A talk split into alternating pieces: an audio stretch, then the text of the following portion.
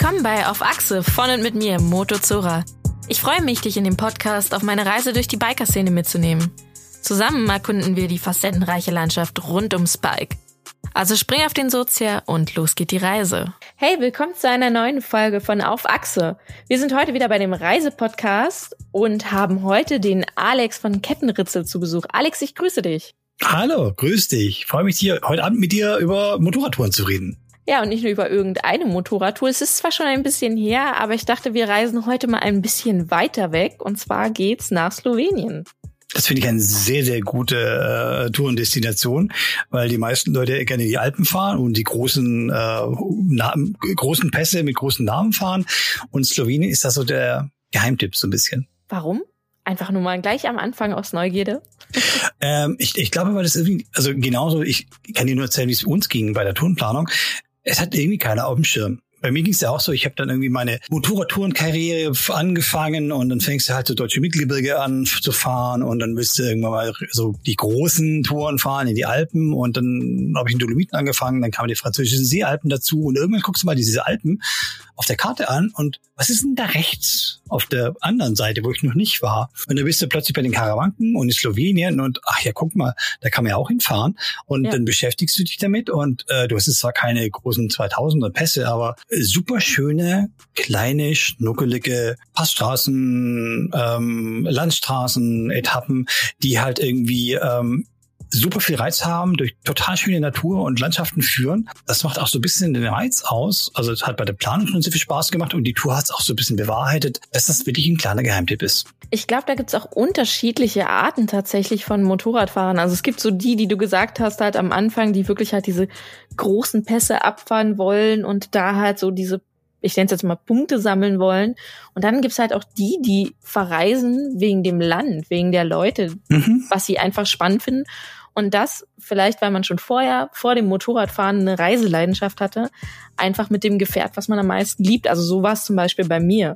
Ich reise total gerne und ich habe ja auch meinen Motorradführerschein noch gar nicht so lange. Und ich wäre auch auf die Idee gekommen, so in Richtung Kroatien und die anderen Länder, die da unten sind, zu reisen, einfach um des Reisens willen. Deswegen finde ich das Ziel total spannend und bin unfassbar neugierig, was du mir heute erzählst. Sehr schön.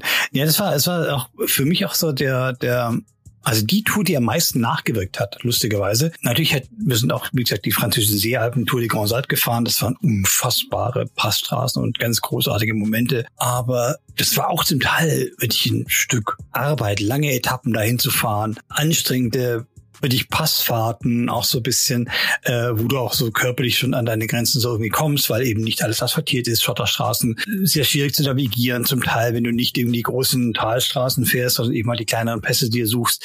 Und das war in Slowenien einfach so, so, so, so eine Gesamtstimmung von Leichtigkeit, schöne Strecke fahren, unfassbar schöne Landschaften sehen. Und das war einfach so eine, so eine sehr schöne, sehr schöne Mischung, sehr, sehr schöne Momente, ohne dich jetzt wirklich unfassbar anzustrengen. War so eine Genießertour. Klingt gar nicht verkehrt. So ein bisschen abschalten und mal nicht diesen Standard haben, ist ja auch nicht verkehrt. Mhm. Mm, lass uns mal beim Urschleim anfangen. Ich finde sowas tatsächlich immer sehr spannend, kann aber auch daran liegen, weil ich eine Planerperson bin. Ich bin so ein Planungsfetischist. Ich liebe das und deswegen bin ich sehr neugierig. Erzähl mir mal ein bisschen, wie ist die Planung vonstatten gegangen? Also war sie leicht, war sie schwer? Du hattest ja eben schon so ein bisschen was angedeutet. Mhm. Und wie viele wart ihr überhaupt? Wenn du wir sagst, meinst du ja definitiv definitiv nicht nur dich. Genau, also Planungsspießer, du hast gerade irgendwie unfassbar viele Sympathiepunkte bei mir gesammelt, weil ich bin genauso einer.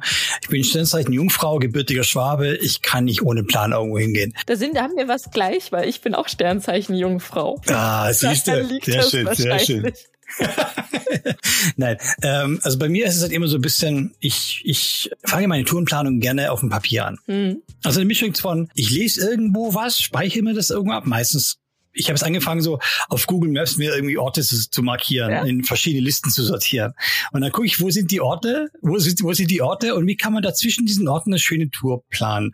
Und dann, wenn ich eine Destination im Kopf habe, wie zum Beispiel Slowenien, dann gucke ich mir an, was gibt's denn daran, irgendwie an Literatur drüber, wer schreibt wo was, ähm, wo gibt's vielleicht schon Touren, an denen man sich orientieren kann. Ich nehme aber selbst, wenn ich irgendwo einen Routentrack irgendwie bekomme, ich nehme den die Fahrt nicht eins zu eins nach, da will ich immer dran rumfummeln, optimieren, ja Sachen anpassen. Und so ging es auch mit Slowenien, dass ich mir halt erstmal da angeschaut habe. Und es war eine Ecke, wo ich noch nie war. Also selbst nicht mal früher so mit den Eltern im Urlaub im Sommer irgendwo, dass man da halt irgendwo hingefahren ist. Ja. Das war eine Ecke, die bin ich wirklich nie bereist. Wir waren in Italien, in Südtirol, oftmals auch als Kinder. Aber da, also alles rechts vom Friaul, das war so ein Blindspot. Also guckt man sich erstmal an, liest die Sachen durch, ja. markiert sich Punkte. Und bei mir ist es so ein bisschen ein mehrstufiger Prozess, dass ich mir halt versuche, da so eine Route zurechtzulegen. So, okay, fahre ich mit meinem eigenen Motorrad oder kann ich mir irgendwo eins ausleihen? Dass ich, also diese Distanz von Berlin nach, zumindest mal nach München zu kommen, mit dem eigenen Bock zu fahren, als so einen Tag, einen bocklosen Tag auf der Autobahn. Das ist irgendwie scheiße. Mag ich nicht besonders. Oder du hast eben irgendwie zwei Tage Landstraße, aber dann wird es halt gleich so eine exorbitante Tour, dass du halt mehr als eine Woche unterwegs bist. Und ich habe ja halt auch irgendwie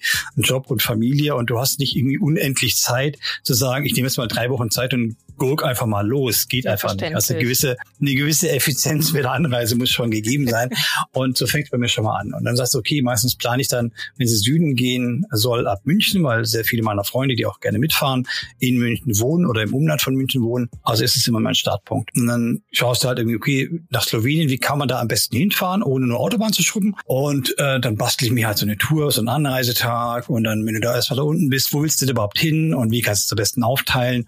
Und äh, wie eingangs schon gesagt, dass man halt gerne mal auch irgendwie anhält und ein paar Fotos macht. Wo kann ich mir halt auch so ein bisschen Zeit einplanen, mal schöne Bilder zu machen, weil wir beide sind ja so ein bisschen Content-Schaffende. Ich habe dann, dann gerne auch irgendwie einen Tourenbericht bei mir im Blog. Der ist natürlich schön, wenn Bilder drin stehen, wenn ja, Worte voll. dazu stehen. Und ähm, das ist im, im Hinterkopf zu haben, bastel mich hier dann so, so, so eine Tourenplanung an und guck mir dann auch an, wie ist die Gesamtdistanz, was ist so eine gute Tagesdistanz.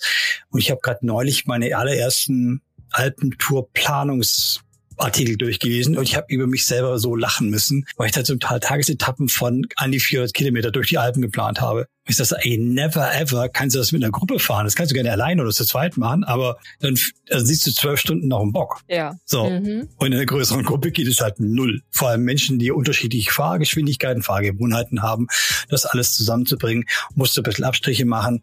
Ähm, was nicht negativ sein muss, sondern verkürzt einfach die Tagesdistanz, hast ein bisschen mehr Puffer für Fahrzeit und Pausen machen zwischendrin, dann wird's auch für alle eine entspannte Tagestour. Und so habe ich dann irgendwie angefangen, mir diese ganze Tour so in vier Tagesetappen zusammen zu stöpseln. Und wir hatten damals halt eben vier Tage geplant. So einen Tag so ein bisschen runter, dann zweiten Tag, dritten Tag durch Slowenien durch und vierten Tag halt Zurückreisetag. Mhm. Und äh, so kam dann halt die Tourplanung im Groben zustande und die Feinheiten haben wir dann untereinander ausbaldowert. Und dann eine zweite Frage, wie viel waren wir? Slowenien, das war die Tour, wo ich mit, mit den meisten Leuten gemeinsam unterwegs war. Äh, wir waren zu neunt insgesamt. Schon keine kleine Zahl, ne? Also neun schon, Leute. Schon eine Hausnummer und ich habe auch dann gemerkt, im Nachhinein, das war mir zu viel. Ja, kann ich mir vorstellen. Ähm, weil im Endeffekt bist halt so der Typ, der halt den, das Tour geplant organisiert hat und dann fühlst du dich auch ein bisschen für alles ein bisschen zuständig. Ja. Und wenn du halt gerade gut auf der Autobahn, mit, wir haben am Anfang und Rückreise ein bisschen Autobahnetappen gehabt, ist es relativ einfach dann im Rückspiegel zu schauen, sind da acht Lichtpunkte, die können die alle zu mir, sind die alle zusammen. Ja. Aber wenn du Pässe fährst, Ortsdurchfahrt, wir sind auch durch äh, Ljubljana, durch die Hauptstadt gefahren, da die ganzen Schäfchen zusammenzuhalten, das ist schon ein bisschen irgendwie schwierig und auch anstrengend. Das habe ich damals auch gemerkt, dass es halt auch doch eine Konzentrationsleistung ist. Parallel irgendwie, du musst selber gucken, wo du hinfährst, aufs Navi gucken, in den Rückspiegel gucken, sind alle da. Ja. Und das war für mich auch der Lerneffekt so, okay, ich habe die alle lieb, die mit mir fahren, aber nächstes Mal mache ich dann nur, nur die Hälfte. Ja. mit denen ich dann fahre, ähm, weil das für mich selber auch zu anstrengend war und ich habe gemerkt auch, okay, da kann ich die Tour nicht so genießen, wie ich sie mhm. eigentlich wollte.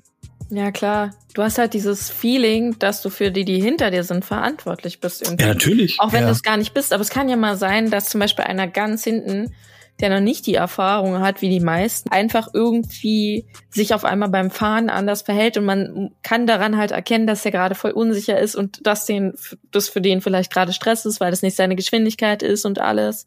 Mhm. Und ich meine, ich kenne solche Touren, in und um Berlin mit Freunden. Also ich habe dann so eine Gruppe, mit denen ich fahre, dann sind wir vielleicht zehn, zwölf Leute.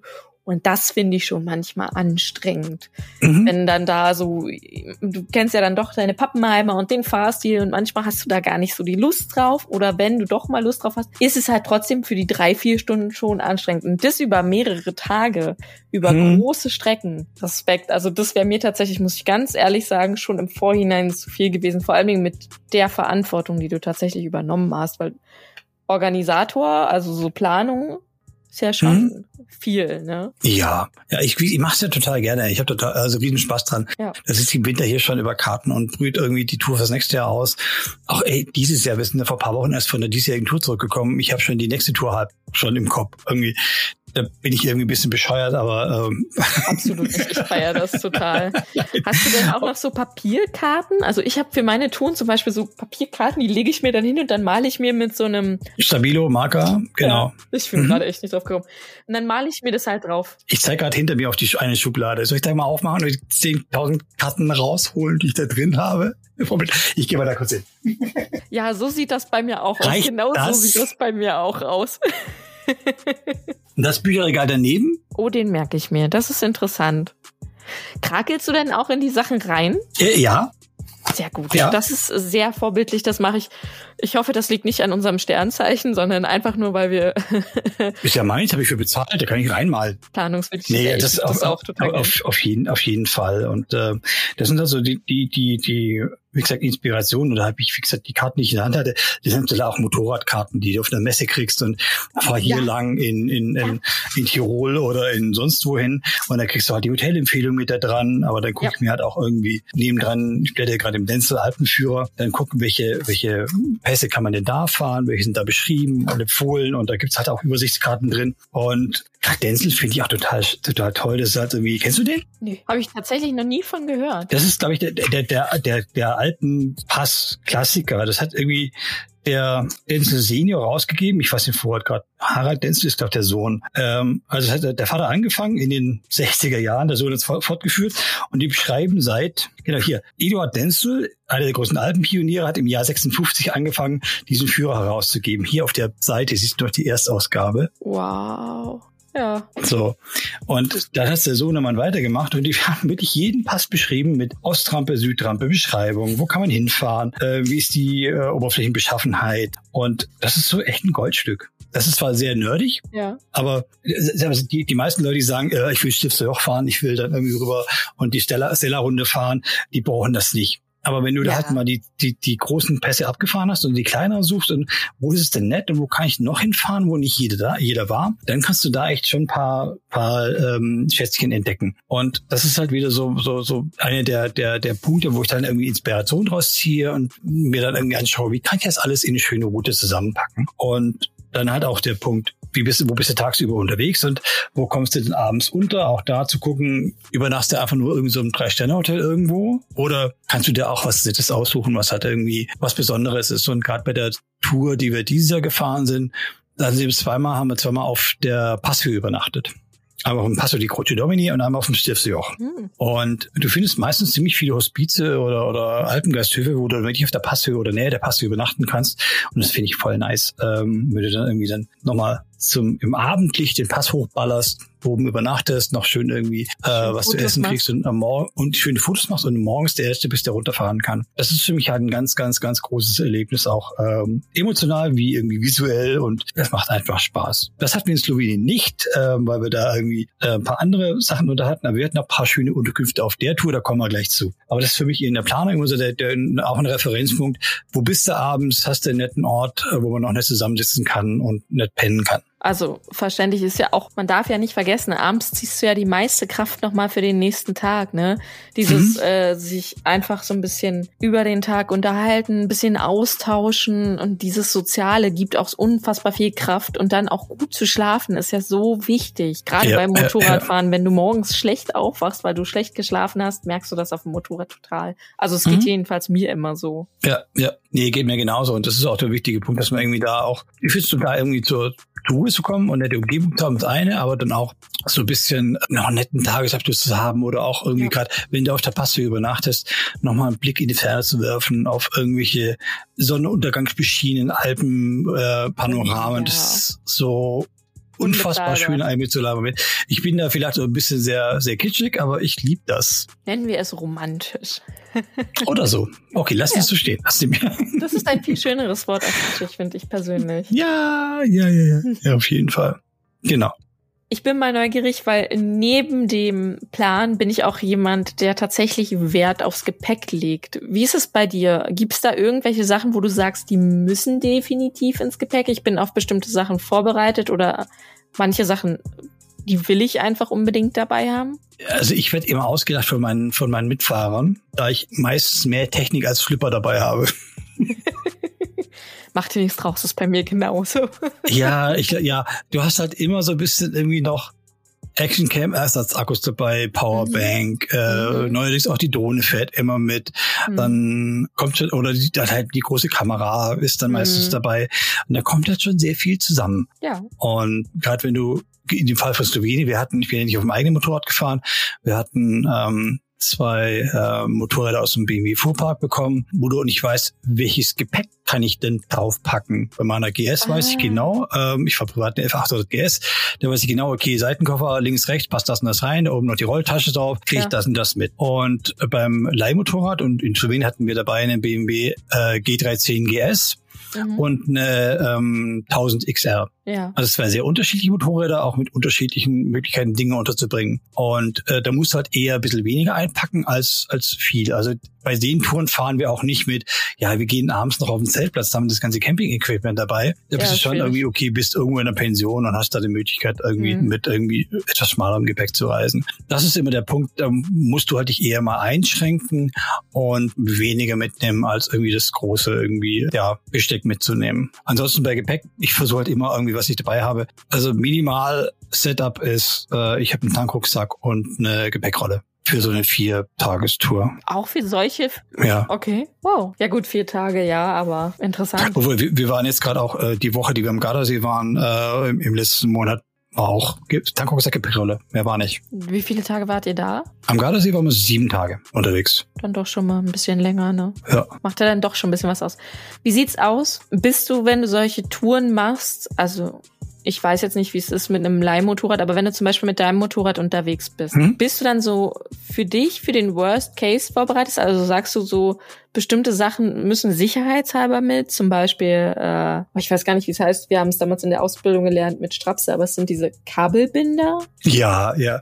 Äh, ich habe immer dabei äh, eine kleine ähm, äh, Werkzeugrolle mhm. ähm, und Kabelbinder und WD-40. Sehr gut. Das ist auf jeden Fall was, was man immer gebrauchen kann. Gerade die Kabelbinder sind so irgendwie die Ersthälfte in jeder Not, ne? Ah. Ja, ja. Und ich hatte es eigentlich nicht dabei auf einer Tour, wo ich dann irgendwie von Frankfurt nach Berlin gefahren bin. Und äh, da mit Sandra eben auch äh, dann mit ihrer Dominator, sie hat plötzlich die rechte Seitenverkleidung verloren, weil eine Schraube sich losgerüttelt hatte.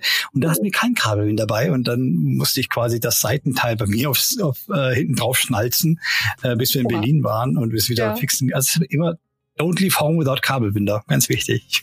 Daran merkt man immer, ne? Genau in solchen Momenten, wenn man es dann nicht dabei hat, wo man sonst dabei ja. hat, merkst du, okay, es, es rechtfertigt sich, dass man es eingepackt hat. Auf jeden Fall. Immer so ein Kleinschwester dabei haben. Das ist, und wenn es ja. halt, wie du eh schon kompakt packst, da legst du ja jedes Ding auf die Goldwaage. So, muss das mit oder muss das nicht mit? Aber ja. das auf jeden Fall, das solltest du dabei haben. Ist ja, nimmt auch nicht viel Platz weg, ne? Das kannst du in irgendeine Ecke dazwischen stopfen wo du dann im Notfall natürlich rankommst, aber das ist so easy ich hab, mitzunehmen. Ich habe mittlerweile die von meinem Tankrucksack, die Seiten- und Innentaschen. Der hat innen so ein paar Netzfächer und außen drei Seitentaschen. Die habe ja. ich immer defaultmäßig gleich belegt. Und da sind auch immer Kabelbinde dabei mittlerweile. Oh, so praktisch. Dann weißt du das auch im genau, Notfall sofort, wo du eigentlich reingreifen musst. Und es geht schneller. Ja, genau. Ja praktisch, muss ich mir merken. Ich muss mhm. erstmal wieder eine feste Tasche fürs Motorrad kriegen, aber das merke ich mir, das schreibe ich mir auf. Ja, ich habe ich hab meine Default-Tasche jetzt mittlerweile gefunden und die passt fast auf jedes Motorrad drauf und äh, liebe ich auch. Und es ist halt so Sachen, äh, ja, das klingt so bescheuert, aber wenn du da bitte verreist, du weißt, das ist wie zu Hause sein. Du weißt ja genau, wo was ist. Gibt dir halt Sicherheit und so ein bisschen das Gefühl von Geborgenheit, ne? Stichwort Planungsspießer, ich weiß, wo, weiß, wo es ist. Ich hasse Suchen. Ja, na, vor allen Dingen in der Notlage. Also ich weiß nicht, wie du mhm. bist, aber ich bin zum Beispiel in der Notlage tatsächlich so, weil ich ein bisschen zu emotional bin, dass ich manchmal den Kopf verliere. Und mhm. es gibt mir halt unfassbar viel Sicherheit in dem Moment, wenn ich weiß, wo ich zuallererst was herkriege um meine Lage wieder Herr zu werden und es entspannt dann auch. Ja, und schon ja, alleine deswegen mache ich sowas, um da Struktur reinzukriegen für mich. Ist ja genau, ist ja genau das gleiche wie wie ähm, Stichwort-Routenplanung. Ich hatte zwar immer alles irgendwie auf dem auf dem Handy, ich nutze das Handy als Navigationsgerät. Ja. Äh, ich habe zwar, zwar zwar alle Sachen da drauf, aber ich habe dann selbst dann die Tracks noch in der Cloud. Ich habe dann immer noch ein Stück Papier dabei. Also ich fahre wirklich nur mit Papierkarten los, äh, was man mal umplanen muss und mal gucken muss, irgendwie die Sachen, die vielleicht nicht irgendwie digital dabei habe, mal zu gucken, muss ich jetzt hier und da abkürzen oder wir hatten es auf meiner allerersten Alpentour 2015, da hat sich für den letzten Fahrtag eine Gewitterfront angekündigt und haben überlegt, okay, wie können wir jetzt dann trotzdem noch eine Strecke machen und wann müssen wir losfahren, um dann in dem Fall damals über die Großglockner Hochalpenstraße zu fahren, mhm. Um nicht ins Gewitter zu kommen. Und äh, da haben wir natürlich auch die Karte wieder ausgepackt und genau geschaut, gibt es dann irgendwie Alternativen, links rum, rechts rum ähm, und das war sehr hilfreich zu gucken, nee, das ist länger hier rum, nee, hier ist auch keine Option, okay, dann stehen wir einfach früher auf, lassen dann irgendwie in dem Fall die Brustetaler Höhlenstraße weg, die wir noch fahren wollten, fahren direkt irgendwie zum, zur Großglockner Hochhalbenstraße und rutschen darüber und dann sollte das Gewitter uns nicht mehr ins Gehege kommen. Ähm, und für so, für solche Situationen ist es immer ganz gut, eben noch halt eine Papierkarte dabei zu haben, wo du den besseren Überblick hast. Und du bist vielleicht auch irgendwo, ja. Stichwort, ich übernachte auf dem Alpen, äh, Gasthof irgendwo, da ist nicht immer WLAN und Handyempfang. So. Absolut nicht. Auch wenn du mal auf Natur unterwegs bist, kann es ja sein, ich habe mhm. das erlebt auf meiner letzten Tour, als ich in Tschechien war. Mitten auf dem Berg irgendwo um nirgendwo und du kannst die Schilder nicht lesen, dass dein Internet weg ist und dein Handy, dein Navi auch einfach nicht mehr funktioniert. Und dann stehst du halt da mhm. und weißt halt nicht, wo du hin musst. Also ich bin immer lieber für diesen so ein bisschen Prepper-Style. Ich bin dann lieber für den Worst Case, wo dann die Technik wirklich nicht mehr funktioniert. Ne? Handy kann ja auch halt mal kaputt gehen. Ich glaube, es vergessen ganz viele. Oder ich bin halt zu pessimistisch, keine Ahnung. Ein Handy kann kaputt gehen. Eine mhm. Karte mhm. halt eher nicht, außer sie wird halt nass oder sie verbrennt. Aber du weißt schon, was ich meine. Du hast dann halt immer noch ein Backup dabei. Ja, oder es waren auch so Sachen auf meinen ersten Motorradtouren, die ich gemacht habe. Die gingen halt eher Richtung Uckermark. Aber wenn ich dann irgendwie damals noch, da war ich glaube ich noch auf Google Maps unterwegs, hätte mir was zusammengestöpselt, bin losgefahren. Und dann habe ich unterwegs dann aus Versehen die Google Maps App geschlossen und ich hatte keine Offline-Karten. Oh, ja. Und dann war ich mhm. wirklich am Arsch der Heide mit null Empfang, ja, da kannst du zehnmal Google Maps anmachen, du hast kein, kein, kein Handy-Empfang. Und du weißt so, mhm. hm, ich weiß es mhm. nicht, wo ich mir, will, will ich in den, in den nächsten größeren Ort gefahren und zu gucken, ist hier irgendwo ein Sendemast, habe ich wieder Empfang, kann meine Route wieder neu planen. Also aus solchen ja. Sachen lernt man dann halt auch äh, und weiß, ja. okay, du brauchst dann vielleicht doch noch ein Backup dafür. Ja, voll. Mit was fährst du jetzt, wenn ich fragen darf? Also so als Navigation. Also du hast ja gesagt, du fährst mit dem Handy, mhm. aber welche Software benutzt du da? Plan immer auf dem Rechner mit äh, meistens mit Kurviger ähm, mhm. und nutzt dann, exportiert dann auf Scenic, äh, auf die App und äh, funktioniert für mich. Also ich habe auch mal Kalimoto ausprobiert, ist auch nett. Ich finde es bisschen, es braucht länger, Routen zu rechnen, finde ich. Das geht bei Kurviger schneller. Und ja. das Setup Kurviger zu Scenic ist einfach kostenlos. Gut, da muss ich jetzt für die, da habe ich da auch investiert bei Scenic, denn dass ich mir die Karten für Deutschland, Österreich, Tschechien und Italien halt runtergeladen hat. Die kosten ein paar Credits, also ein paar Euro. Aber dann habe ich alles auf dem Handy und ähm, kann damit eigentlich ziemlich mhm. gut ähm, unterwegs operieren. Auch wenn ich sage, was ich selten mache, aber sagen, okay, ich bin jetzt hier, ich muss dahin, spuck mir spontan eine Route, irgendwie kurvige Option irgendwo hinaus. Das geht damit auch sehr gut. Da muss ich jetzt nicht ein Kalimoto Jahresobo für was kostet mittlerweile 60 Euro irgendwie sowas ähm, ausgeben? Ich weiß es tatsächlich gar nicht. Mhm. Ich habe die auch mal ausprobiert, die App Kalimoto, aber mir waren zum Beispiel zu kurzfristig die Ansagen fürs Abbiegen.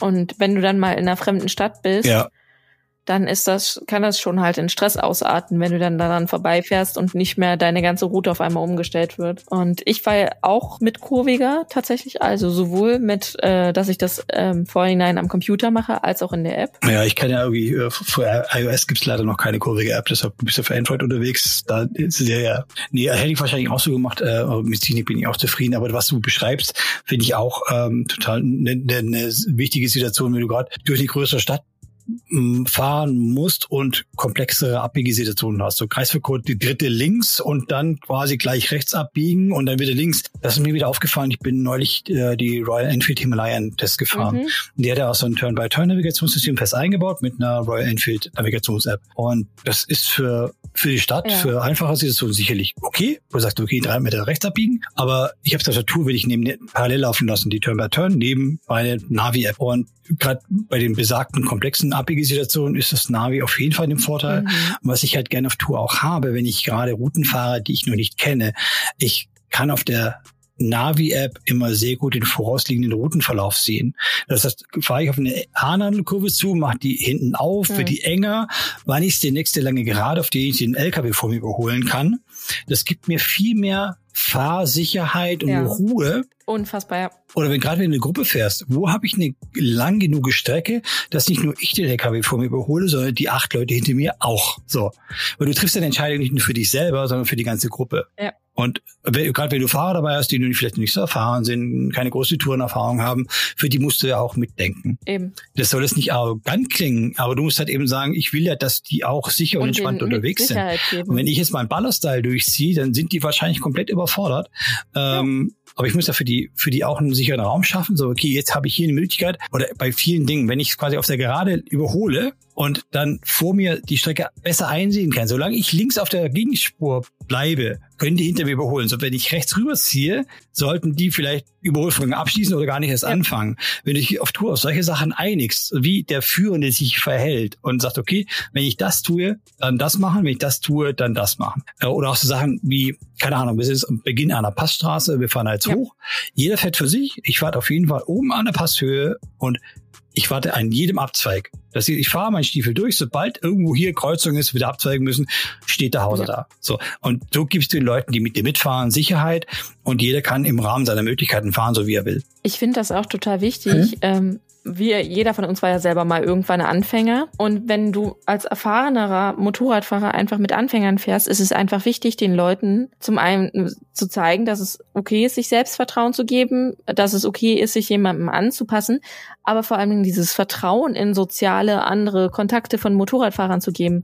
Nicht, dass du irgendwie so ein total geistesabwesendes Überholmanöver halt ohne Rücksicht auf Verluste auf den Hintermann machst, sondern dass du es wirklich vorher kommuniziert hast, wie sich verhalten wird, weil wer möchte schon gerne verantwortlich dafür sein, dass irgendwann jemand anders sagt, nee, ich möchte nicht mehr mit anderen Motorradfahrern fahren, ich habe da einfach ein schlechtes Erlebnis mit der und der Truppe und da, die sind gefahren wie die Verrückten, haben mir das vorher aber nicht gesagt. Also das ist total wichtig. Also mir ist es auch total wichtig, wenn ich in Gruppen fahre, dass ich mich halt auch wohlfühle und dass man vorher halt wirklich kommuniziert, wie der Stand der Dinge ist. Zum Thema ähm, Visualisierung mit dem Navigationssystem laufe ich mhm. total d'accord mit dir. Also für mich ist es auch wichtig, ich habe auch so ein System dran, ne, wo ich mein Handy einfach ranmache. Ich will halt die Dame nicht nur hören, sondern ich will halt zum mhm. Beispiel wirklich in Strecken, wo ich halt nicht gefahren bin, einfach gucken, schon mal vorab, was kommt für Kurven. Einfach, dass ich mich kopftechnisch, also sowohl wenn ich alleine fahre, als auch wenn ich mit jemand anderen fahre, dass ich mich mhm. kopftechnisch schon mal vorbereiten kann und dann habe ich auch viel mehr Spaß.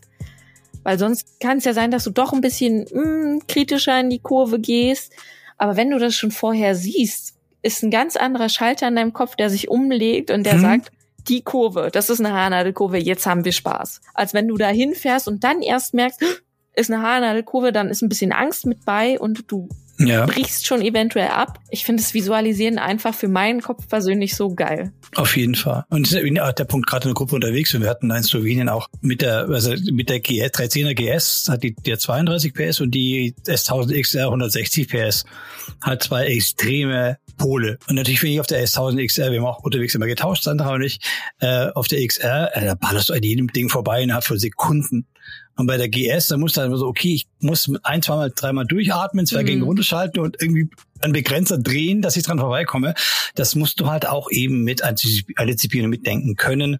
Und ähm, deshalb hilft es für mich auch immer so ein bisschen, wie du mhm. sagst, die Visualisierung äh, der Strecke voraus zu haben, um dann eben ganz klar zu sagen, das passt oder das passt nicht mehr. Mhm. Ja, finde ich auch super, dass du da so eingestellt bist. Jetzt haben wir ja schon über das ganze Prozedere im Vorhinein geredet. Lass uns doch einfach mal zu der Reise kommen. Erzähl mir mal so ein bisschen, wie das Ganze abgelaufen ist, was ihr so für Stationen hattet und was für dich daran das Besondere war. Ja, also wir sind gestartet in München, haben uns da irgendwie auch morgens in der Tankstelle getroffen, äh, die ganzen neuen Leute, die wir da unterwegs waren und sind von da aus aber erstmal so ein bisschen äh, gesagt, okay, wir haben, der erste Tag war auch der längste Fahrtag, wir müssen erstmal die Strecke machen und haben dann gesagt, okay, wir ballern erstmal zwei Stunden Autobahn bis hinter Salzburg, dass wir dann nach Österreich reinkommen und dann genug Zeit haben, in Österreich halt schön Landstraße zu fahren. Und äh, das war auch ganz entspannt. Äh, wie gesagt, ich bin zuerst die XL gefahren, da kannst du der Autobahn ein bequem Tempomat reinmachen und dann irgendwie vor dich hinschnüren.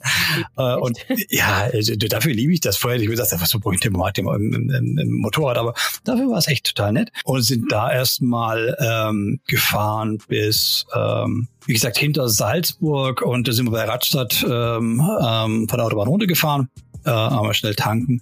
Und dann sind wir dann irgendwie äh, eingestiegen in die Landstraßenabteilung äh, und dann sind wir über äh, Obertauern Richtung Katzbergpass gefahren und haben dann Mittagspause gemacht, kurz vor der Nockalmstraße.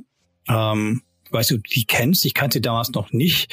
Ähm, es ist eine sehr, sehr schöne ähm, ja, Alpenpass, also eine schöne mhm. Bergstraße, die man ähm, locker, ich glaube, eine ist mautpflichtig, aber du fährst eine Stunde, anderthalb Stunden, kannst da total schöne Kurven fahren, bergauf, bergab. Kostet, glaube ich, 12 Euro, haben wir damals pro Nase gezahlt. Äh, wo ich so, oh, 12 Euro nicht viel.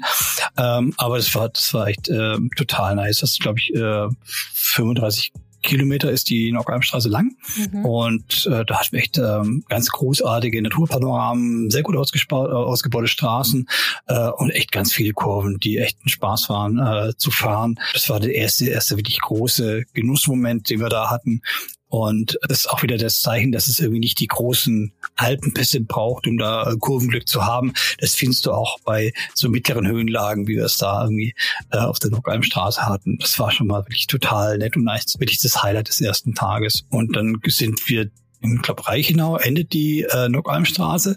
Da sind wir dann auch schnell. Das habe ich schon mal gehört tatsächlich. Also das, wo eure Straße geendet hat, den Ort habe ich schon mal gehört. Reichenau? Ja. Ja, okay. Ja, da sind wir von da aus irgendwie dann eigentlich gegen der Fahrtrichtung mal schnell die Turacher Höhe raufgefahren, weil ich da irgendwie mal hinfahren wollte. Ja. Äh, weil mein Nachbar in, da oben immer im Winterurlaub macht. Ich so, fahr ich mal schnell hin, guck mal, wie es da ist. Und dann sind wir dann weitergefahren, wieder zurückgefahren. Ich muss auch Turachhöhe, der Anstieg von Süden ist da relativ steil und da war ich auf der G13 GWS unterwegs und da musste ich ganz schön durchhalten, um da hochzufahren. Da war es so ein bisschen am Keuchen, die Kleine. Oh. Aber ich habe es dann doch geschafft. Na, alles gut. Und dann sind wir dann durch die Täler ein bisschen weitergefahren und durch Villach und, haben wir eigentlich Villach oder Villach? Der Österreicher möge es korrigieren. ich sag mal Villach. Ähm, da gibt's die Villacher Alpenstraße. Das ist äh, letztendlich nur eine Straße, die von Villach aus den Berg hochführt. Oben kannst du wenden, wieder runterfahren. Also eine Stichstraße. Und die der, der Berg, auf den sie führt, ist der Dobratsch. Das ist so quasi der Villacher Hausberg.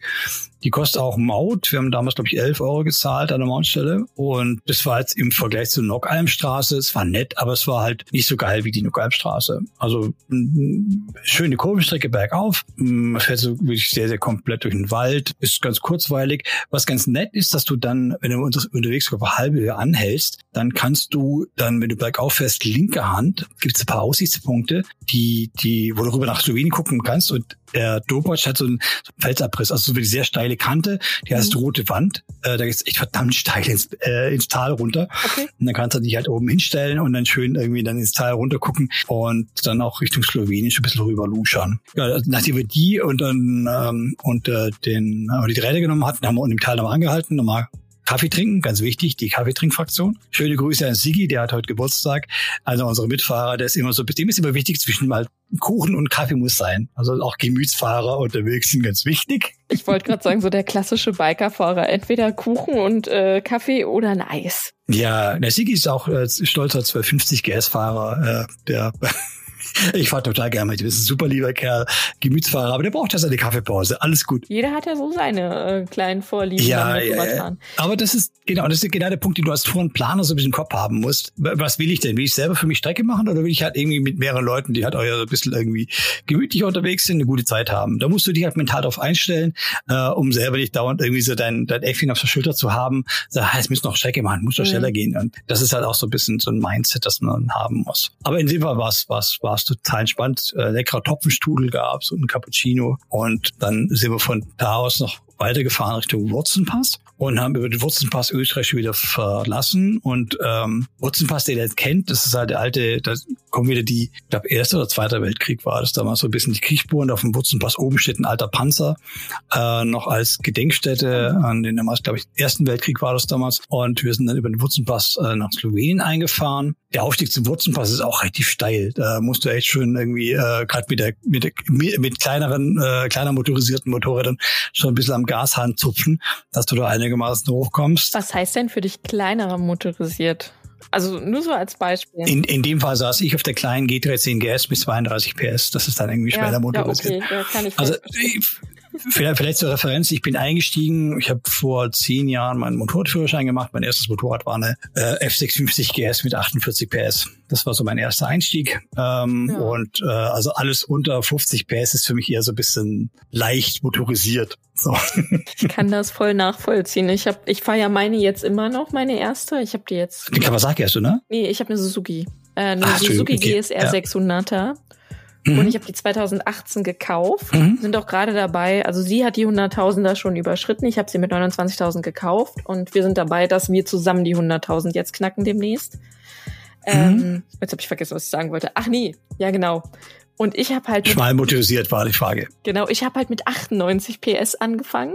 Mhm. Und immer wenn ich jetzt was fahre mit weniger PS, habe ich das Gefühl, da fehlt irgendwas. Also man ist schon ganz schön verwöhnt, je nachdem, mit was man anfängt, sitzt die Leiste manchmal schon ganz schön hoch. Also das ist mir persönlich ja, aufgefallen. Ja. Also eine 125er bin ich auch schon mal gefahren, kann ich nicht. Würde ich außerhalb der Stadt auch nicht machen wollen. Das ist so ein bisschen, da habe ich selber keinen Spaß drauf. Ja, also bei mir war es schon so, also meine jetzige, mein Hauptmotorrad, eine F800 GS, die hat ähm, 89 PS, mhm. taugt mir voll. Also ich brauche nicht mehr. Ich hatte mein, davor hatte ich eine Triumph Street Tripper mit 105 PS 180 Kilo, super geiles Ding. Also richtig, also das war so auch für mich der, der Beweis, es braucht nicht mehr als 100 PS in einem Motorrad. Natürlich machen 160, 200 PS auch Spaß und die bin ich auch schon gefahren. Also auch schon eine, eine S1000 RR auf einer Tour gefahren. Ja. Ähm, das 200 PS und 90 Kilo Lebendgewicht ist echt eine Ansage. Aber da waren auch sehr viele Momente dabei, wo ich denke so, okay, das ist mir jetzt zu viel. Das strengt mich jetzt ganz, ganz massiv an. Ich gehe, also diese, diese, dieses Schwanken zwischen, ich finde es unfassbar geil und ich so, oh Gott, ich habe bisschen Schiss. So, ähm, Das ist aber wichtig. Und, ich finde das so wichtig. Ja, natürlich ist es wichtig, äh, de, de, mal für dich selber den, den, den, den, den so Grenzbereich zu erfahren. Und ich habe meinen Mittelpunkt wirklich gerade gefunden bei der F800 GS mit, was hat die, 210 Kilo nass, äh, 89 PS, ordentlich Drehmoment. Damit kann ich überall hin. Das ist so mein Schweizer Taschenmesser. Da habe ich hier in Brandenburg auf den Landstraßen Spaß, äh, auf irgendwelchen Pässen Spaß. Ich kann damit auch ins Gelände fahren. Wenn ich sie im Gelände umschmeiße, kann ich sie gerade noch aufheben. Das ist für mich schon so ein bisschen das, das der, der, der Mittelpunkt. Ich habe jetzt gerade noch eine Honda Dominator gekauft, die von Sanda übrigens, mit der ich damals in Slowenien unterwegs war, wo du damit mit dann 44 PS aber auch deinen Spaß haben kannst. Ähm, nachdem, was du gerade fuhrst an dem Tag. Äh, ob du jetzt sagen, ich muss jetzt wie mal Autobahnstrecke machen oder ich will halt ein bisschen scharf anballern, dann kommt ja die große zum Einsatz. Und wenn ich sage, ich will ein bisschen Enduro-Wandern in Brandenburg, dann nehme ich die Dominator. Also es ist über die Frage, was du gerade vorhast, was, was, was dein Vorhaben ist. Ja, und ob du die Möglichkeit vor allen Dingen hast, zwischen Motorrädern zu wechseln. Ne? Ja, der Fuhrpark wächst ja mit den Jahren. ich hoffe es. Bei mir ist es bisher nur eins und die muss halt alles mitmachen. Wenn ich dann mal Offroad will, dann muss die halt auch mit Offroad. Dann hat die halt Pech gehabt, aber bisher macht die das ganz Ja, meist, meistens ist ja der Fahrer der limitierende Faktor, nicht das Motorrad. Also du ja, kannst total. ja irgendwie auch, äh, wenn du, wenn du gute Skills hast, äh, mit, mit, mit auch einem Supersportler äh, irgendwo durchs Gelände flügen. Ja, die Irene. Die äh, hat einen Podcast vor dir, die ist mit einer R6 oder R1 muss ich gleich mal gucken, ist die durch hm? Island gefahren. Die habe ich gesehen. Ja, ja, ja, ja, richtig. Ja, ja, also da, da bin ich auch beeindruckt. Und das, das, da habe ich nur gedacht so, Alter, wie bescheuert muss man sein, aber ich fand's geil. und ich finde ihre Aussage auch total äh, wichtig und richtig, dass es nicht die Maschine ist, die dich hemmt, was du auch gesagt hast. Es ist auch teilweise gar nicht nur der Körper, also die körperlichen Skills, wobei du schon, für manches musst du schon fit sein, ne? Aber es ja. ist vor allem Dingen der Kopf. Wenn dein Kopf ja. nicht da ist, wo er sein sollte, oder du zu abgehoben bist oder zu viel Angst hast, dann funktioniert es nicht. Motorradfahren, du, es ist einfach, du musst deiner Maschine vertrauen, du musst dir aber auch selber vertrauen. Und dann macht es auch mhm. Spaß, weil dann ist es dieses locker gelöste, was Motorradfahren sein soll. Ja, ja, auf jeden Fall. Und das ja. ist so, du brauchst halt deine Zeit, bis rauszufinden und dich selber dahin zu bringen, also auch vom, von der Technik her, dich auf verschiedene Situationen auszusetzen, um eben das zu erlernen. Ähm, für mich ist dies ja auch ganz groß irgendwie, ich möchte besser Offroad fahren, äh, habe diverse Trainings auch irgendwie dann dazu gebucht. Äh, das ist mein Ziel für dieses Jahr, ähm, besser abseits des Asphalts zu werden. Aber ich weiß jetzt schon, dass das, was ich da lernen werde, mich mir auf dem Asphalt auch weiterhelfen wird, ein besserer Fahrer zu sein.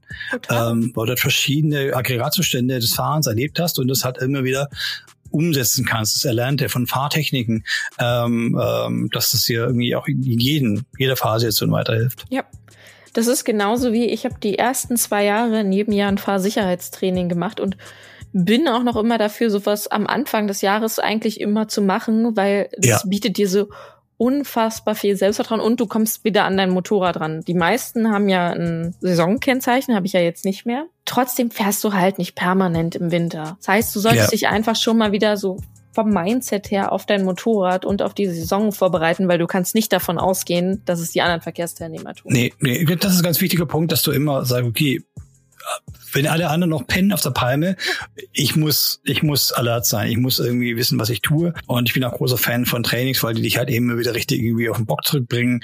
Und ich bin aus jedem Training ähm, immer schlauer rausgegangen, als ich reingegangen bin. Unfassbar. Insofern, und das ist ein Tag lang voll Spaß. Also voll gute Laune ja. immer danach. Und du bist halt ja. total stolz. Also ich habe immer gedacht, am Anfang habe ich gedacht, boah, mein Motorrad ist viel zu fett, die ist überhaupt nicht wendig. Dann hatte ich ein Fahrsicherheitstraining und ein Kurventraining und ich dachte mir, boah, mein Gott, wie wendig dieses Motorrad ist und wie entspannt und einfach sie in Schräglagen ja. und in Kurven geht. Gott, ist die geil. Und seitdem habe ich mich hardcore verliebt in die. ja, ich habe es ja auch immer gehabt, gerade mein erstes Training mit meiner F800 GS noch mit irgendwie so, so einer Heidenauer Stollenbereifung drauf und auf dem eine Linte hier beim, beim, beim ADAC in Training gefahren und ich mhm. so Gott, die, das, das nächstgrößere Motorrad hat doppelt so viel PS wie meins. Die mhm. werden mich ja alle nass machen hier. Ja, am Arsch die Räuber. Auf der Geraden sind die weggefahren, auf der Bremse hatte ich sie alle wieder. Ich so, ja, ja. Moment, da kann man ja, das kann man ja kompensieren. Leistung ist ja nicht alles. Und das fand ich total geil an dem Tag. Ich kann die Großen ein bisschen ärgern und auch nicht mit der K1300.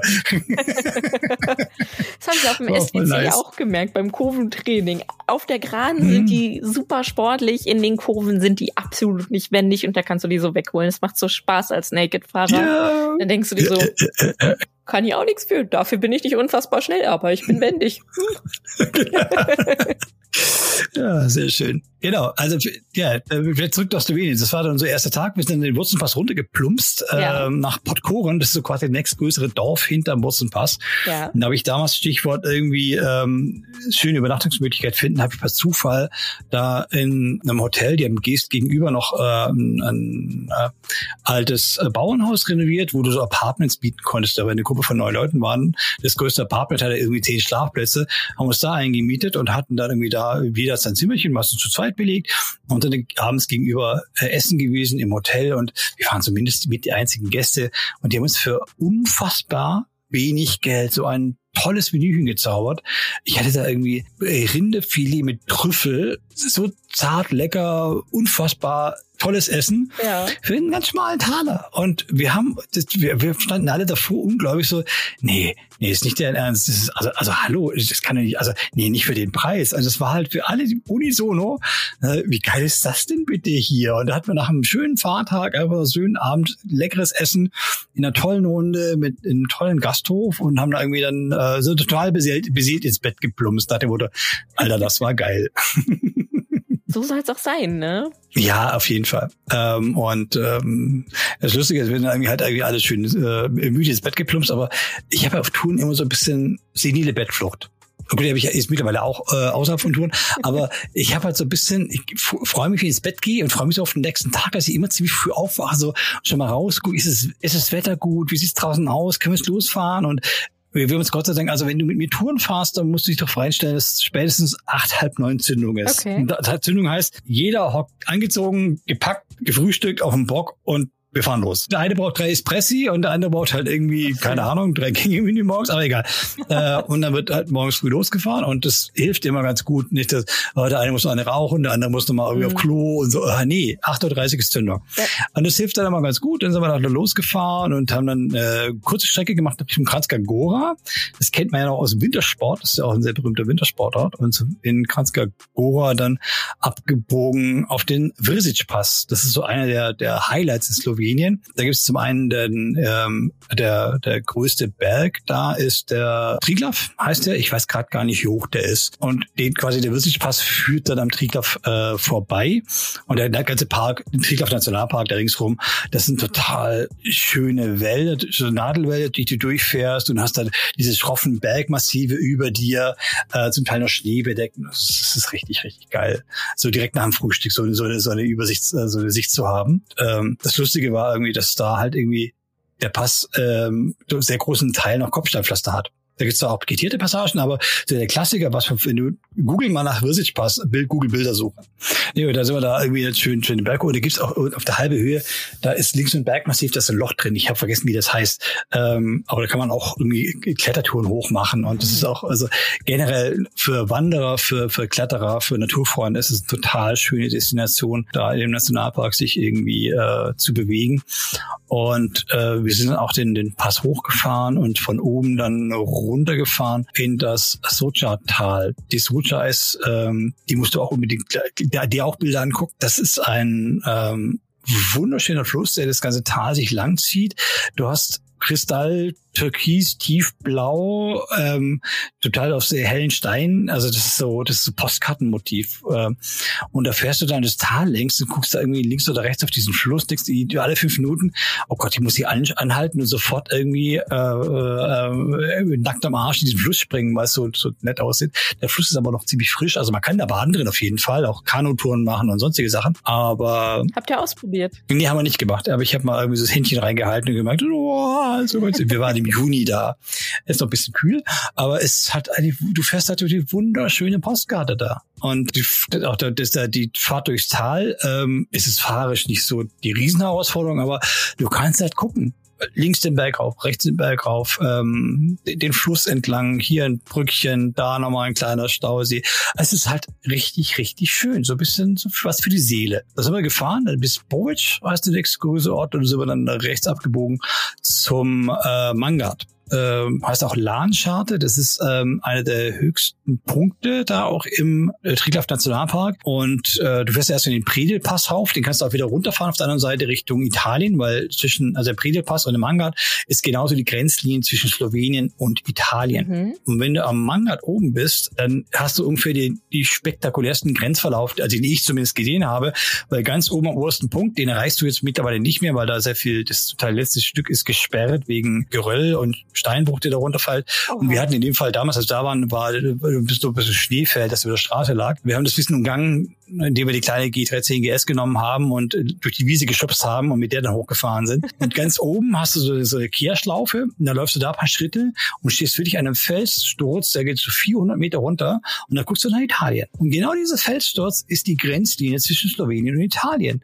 Das ist unfassbar geil. Also da hast du einen Fernblick ja. ja, auf jeden Fall. Und ähm, da sind wir da wechselweise mit der kleinen G310 GS darauf und runter gefahren, sogar so das Gipfel-Shuttle gewesen. ähm, immer ganz gut, ein kleines, wendiges Motorrad dabei zu haben für solche Zwecke. Ja. Äh, und äh, haben wir schön die, die Ausblick da oben genossen, sind von da oben aus dann weitergefahren, wieder das Tal runter, also gleiche Strecke runter. Die ja. Strecke ist zwar auch mautpflichtig, aber die Maut, das Mauthäuschen ist nicht immer besetzt, äh, kostet ich auch 10 Euro oder sowas, äh, da hochzufahren. Wir haben es äh, in dem Fall für Umme bekommen und sind dann da wieder runtergefahren und ein Stück zu runter den Weg zurückgefahren, um da auch einen kleinen Halt zu machen im, also wirklich auch Richtung, Richtung Boris zurück und Kaffeepause da gemacht äh, und sind dann weitergefahren. Also genau, Lockpot Manga Tom hieß der Ort, wo wir dann Kaffeepause gemacht haben. Ein sehr schönes Restaurant, heißt Restaurant Mangrit, also ohne, ohne, ohne zweites A. Große Empfehlung, ganz super nette Gastgeber. Das ist auch schön. Also die Slowenen sind auch total nettes Völkchen.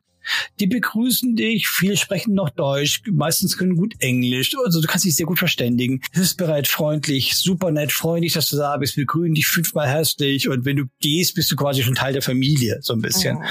Und das ist total, das ist im Straßenverkehr. Wir haben zum Teil Passagen gehabt, da sind wir kleines so halt kleine Passsträßchen gefahren. Vor uns fuhr so ein, so ein Lieferlaster.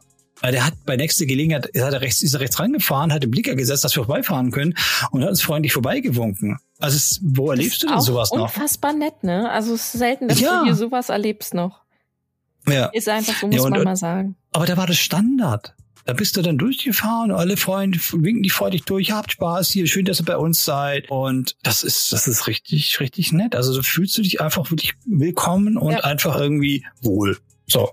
Da kann auch gar kein Heimweh so also gerade bei vier Tagen, aber du weißt, was ich meine, es kann gar kein so hartes Heimweh entstehen, ja. weil man sich ja einfach so willkommen fühlt und das Gefühl schon hat, mhm. man wird so integriert in diese Kultur, in diese Gesellschaft, weil die einfach so unfassbar freundlich sind.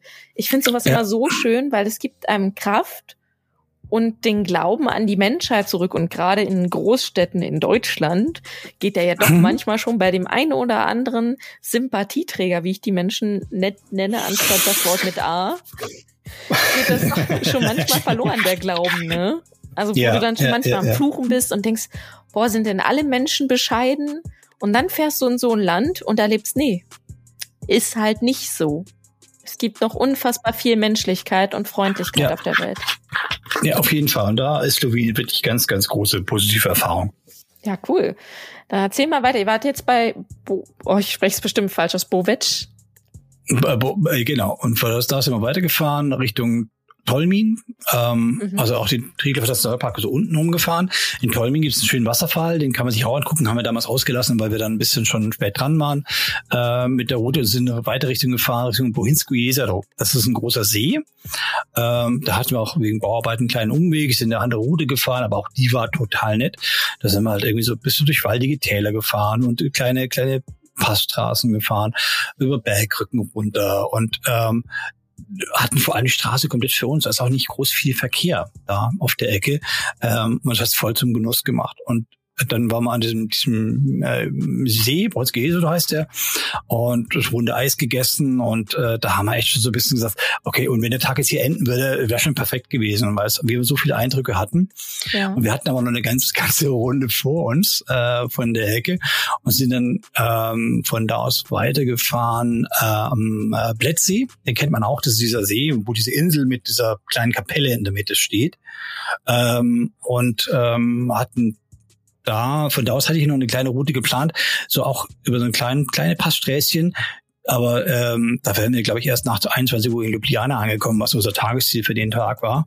Und da haben wir so ein bisschen gestrafft das Ganze, also sind dann über Landstraße gefahren, über Kranj, ich kann, ich spreche total, ja, wahrscheinlich total falsch aus. Ähm, okay. Aber so direkte, direkte Route Richtung Ljubljana. Und auch da, Stichwort nette Übernachtung, war, ich hatte es da auch über Airbnb ein Apartment gefunden, relativ zentral in der Fußgängerzone. Also wir mussten wirklich mit den Motorrädern in die Fußgängerzone reinfahren, in den Hinterhof, haben dann da die Motor Motorrad abgestellt. Und in so einem Seitengebäude von diesem Hinterhof äh, waren total moderne, äh, frisch renovierte Apartments, wo wir dann gepennt haben, oder kurz irgendwie geduscht und sind dann irgendwie aus dieser Garagenausseite rausgeputzelt. In die erste Bar, haben da erst was gegessen, einen Burger und dann irgendwie ein Bier getrunken und sind dann durch die Altstadt von Ljubljana gezogen. Alles so schön nächtlich illuminiert und es war so laue Sommernacht und äh, total junges Publikum, alle unterwegs, Straßenmusikanten und da waren zwei Bars noch angehalten, da noch was getrunken und es war so, es war halt irgendwie im Gegensatz zu dem Landgasthof, wo wir Nacht vorher waren, halt jetzt die Hauptstadt und total lebhaft, aber auch eine voll schöne, schöne äh, Begegnung, die wir da hatten und ein schönes Erlebnis und sind dann auch, wir hätten ja die Nacht durchmachen können. Das war total nice, irgendwie auch mitten unter der Woche. Aber dann okay, nächsten Morgen müssen wir wieder weiterfahren. Aber da habe ich auch wieder gesagt, was ich auf vielen Touren auch immer so bei mir habe, hier muss ich nochmal herkommen. Das war so ein bisschen so dieser, okay, ich habe gesehen, was hier jetzt quasi der Punkt auf der Karte hat jetzt für mich Leben bekommen. Und ich habe gemerkt, das ist total spannend, da möchte ich auf jeden Fall nochmal hin und das mir nochmal angucken. Ich kann mir das sehr gut vorstellen. Wobei man dann so viele Punkte irgendwann hat, wo man sich denkt, oh, wenn man nur ewig leben könnte. Ich weiß, spannend. das ist ja mein Problem. Dass ich, ich muss so und so viele Sachen angucken. Man hat halt leider nur eine begrenzte Zeit. Das ist halt, dieser Variable ist halt so ein Ding, was halt ja. hinderlich in dem Sinne ist, aber ich verstehe das voll so als leidenschaftlicher Reiser. Ja, ja. Dann sagt man, oh, ich will da ja, noch mal hin und ich will da noch mal. Ich habe das auch schon gesagt, ich will unbedingt noch mal nach Japan. Ich möchte auch mal mit Motorrad definitiv von oben nach unten nach Japan. Ich möchte unbedingt mal mhm. wieder nach Irland. Ich habe da drei Monate gearbeitet. Ich möchte das gerne mal Ach, mit cool. Motorrad alles erleben. Oder dir dann manchmal so denkst, nur wann. Hm. Aber ja, nie auf jeden Fall lieber groß träumen und dafür dann Ziele erreichen, als gar nicht ja. zu träumen, ne? So, wir waren jetzt in der Hauptstadt und ihr hättet beinahe die Nacht durchgemacht. Aber dazu ist es ja nicht genau, gekommen, weil genau. ihr am nächsten Tag ja noch weiter musstet.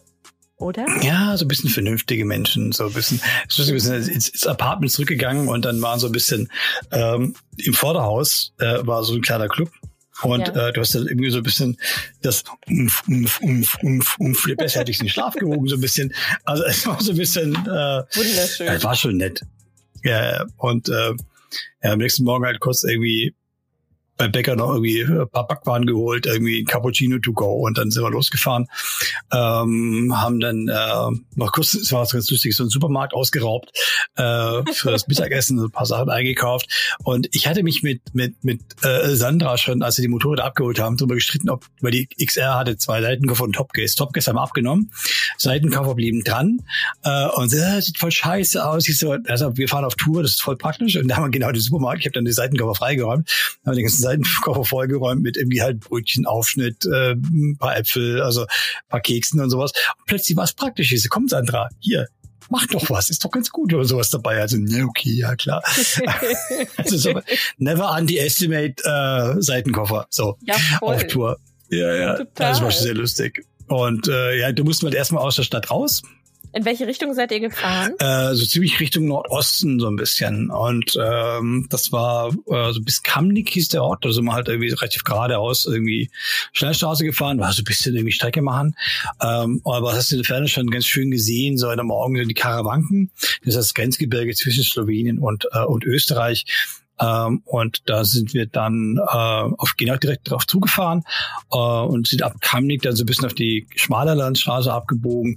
Und äh, wir wollten dann uns als erstes Etappenziel, das ist so eine, so eine, ähm, eine Hochebene namens Velika Planina, das ist so eine Hochalm, die seit Ewigkeiten halt bewirtschaftet wird mit ein paar irgendwie Almwiesen, Kühe, Schafe und so ein paar ähm, ja, ähm, Almen, die halt, also Bauern, die auf der Alm halt irgendwie Viehwirtschaft betreiben. Ja. Ähm, das war auch total urig schwierig, da hochzufahren. War eine kleinere Straße, den Berg hoch, auch hier ein kleines Schlagloch, aber äh, super entspannt zu fahren und kurz halt wieder gucken, gucken, gucken. Es war so eine schöne Natur, so unberührt. Das sind wir irgendwo dann irgendwo auf halbe Höhe. Ein kleines Café hat gerade aufgemacht, haben uns hingesetzt, das zweite Frühstück eingenommen. Das war auch alles so so befriedigend, kann ich so sagen, weil es einfach irgendwie du bist mit einer netten Truppe so oder ja, nee, aber auch selber so ein bisschen, du bist so glück, fährst so glückselig durch diese Natur und ja. Passt, es passt einfach alles. Das ist ein geiles Moped. Du kannst irgendwie schön in die Gegend gucken, nett beieinander. Das ist so ein bisschen, gerade so, wenn du am dritten Tag dann unterwegs von der Tour, da bist du setzt für mich immer dieses Tourgefühl ein.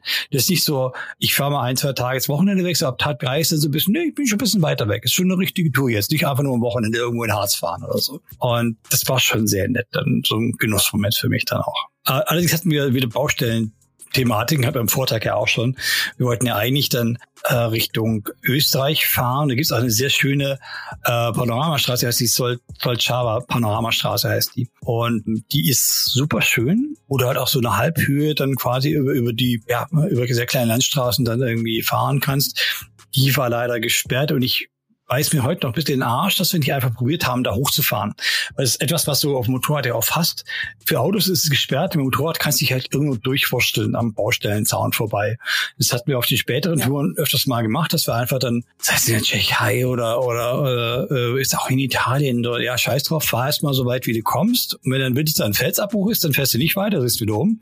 Aber wenn es halt eben nur so eine Absperrung ist, weil gerade Fahrbahn ist, kannst du im Motorrad immer noch drüber fahren und äh, dran vorbei vorbeifahren und stört auch mhm. keinen groß. Aber da haben wir es leider nicht gemacht. Da habe ich irgendwie dann gesagt, okay, drehen wir halt um und sind dann ähm, durchs Tal weiter gefahren, was aber auch total nett war. Und da sind wir auch vorbeigekommen an so einem weiteren Hochta Hochtal, äh, Logarska Dolina heißt die. Da kann man auch rein und wieder rausfahren und ganz viel Natur gucken. Es ist von, den, von der Streckenführung nicht ganz die Herausforderung. Geht da relativ irgendwie gerade rein, gerade raus, aber es hat ein sehr, sehr schönes auch Hochtal, dass man sich, wenn man irgendwie ganz viel Muße hat, auch gerne mal angucken kann. Und wir sind dann halt da dran vorbeigefahren und dann auf den Paulitz-Sattel hochgefahren. Der war auch total kurzweilig, war, war relativ schmal, aber dann doch irgendwie äh, einige Kilometer ähm, schön schönes Kurvengewurstel, bis wir dann oben am Mauthäuschen war, um ähm, äh, dann nach Österreich rüber zu fahren. Und auf der österreichischen Seite wird die Straße ein bisschen schmaler und ähm, auch da kannst du auch total schön wieder auf die Karawankenrückseite gucken. Also musst du auf jeden Fall ein paar Mal rechts ranfahren, anhalten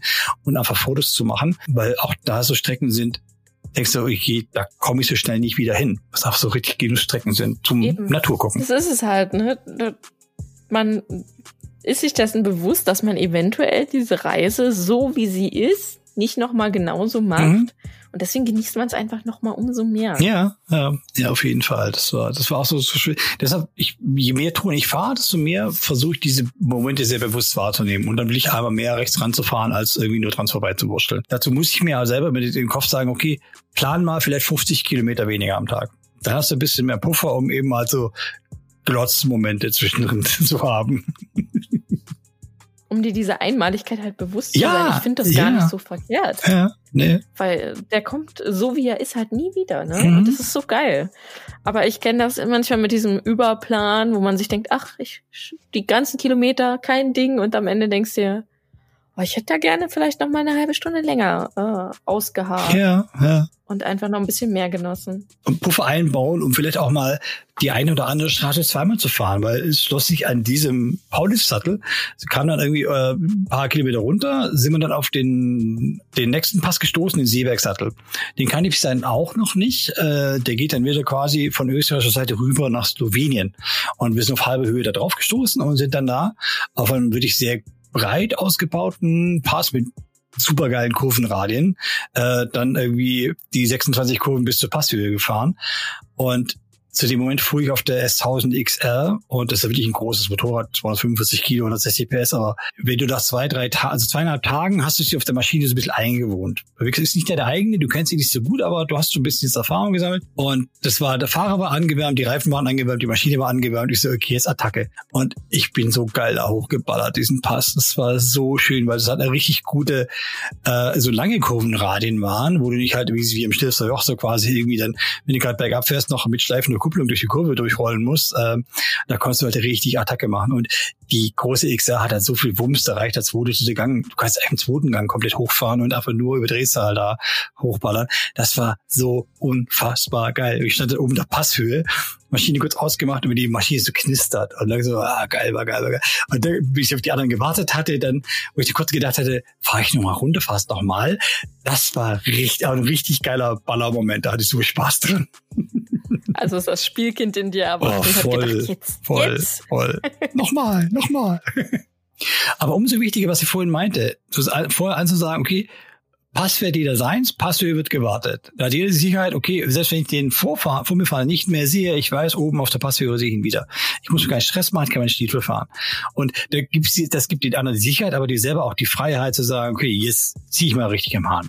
Ja, jetzt kann ich einfach mal meine Bedürfnisse mhm. nachgehen und mich austoben. Ja, Dieses ja. Vertrauen halt, dass die anderen halt dann da sind. Ja. Das ist total wichtig. Genau. Und, und das man bei neuen Leuten äh, ja, ja. Und wie gesagt, Seebergsattel, ganz große Empfehlung, äh, wenn ihr den fahren könnt. Äh, kleiner Straße, die kannst du nicht, also das ist so, ähm, den, kann, den kann ich auf jeden Fall vorbehaltlos empfehlen. Und dann sind wir da den Berg runtergefahren, so auch ein paar nette, nette Kürfchen. Und äh, da war es wirklich so ein bisschen kurz vor Mittagspause und haben uns dann Plätze für die Mittagsrast gesucht.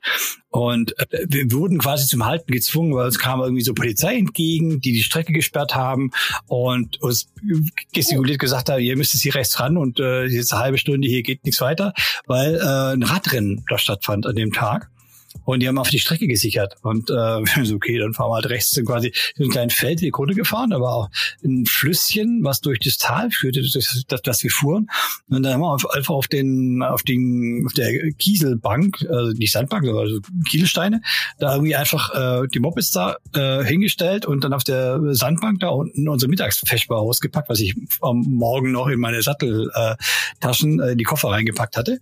Und dann schön unseren Lunch da gemacht und uns oben an der Straße fuhren die ganzen Fahrradfahrer vorbei, so ein irgendwie Amateurradrennen. Und äh, das war total lustig, wie wir da irgendwie halt im Fluss saßen und oben haben die irgendwie rumgehechelt. Aber da muss, da muss man halt, ja, aber da muss man das Situation nehmen, wie sie kommt. Und äh, das war total nett da, ähm, da unten. Ich meine, wann hast du schon mal die Möglichkeit zu erzählen, ey, ich war in einem anderen Land und dann habe ich irgendwo Offroad eine Pause gemacht und hatte nebenbei noch Entertaining durch einen Radkurse. Ja, genau. Ich meine, ja.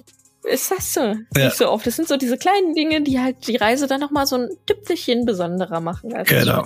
Ja, wir haben auch ein bisschen Blödsinn gemacht mit den Mopeds. Wir haben irgendwie die Mopeds in den, in den Fluss gestellt. Das war total äh, flacher Fluss. Äh, und haben dann irgendwie schön ja, im Flussbett dann die Motorräder so ein bisschen irgendwie fotografiert, so ein bisschen äh, Bike-Porn produziert. auch wenn wir schon hier stehen, da können wir ein bisschen Foto machen, dann schubst Moped da hin, schubst da hin. Ähm, das man ja auch mit Content nach Hause kommen, ich verstehe. Ja, gute Bilder fürs Blog ist ganz wichtig.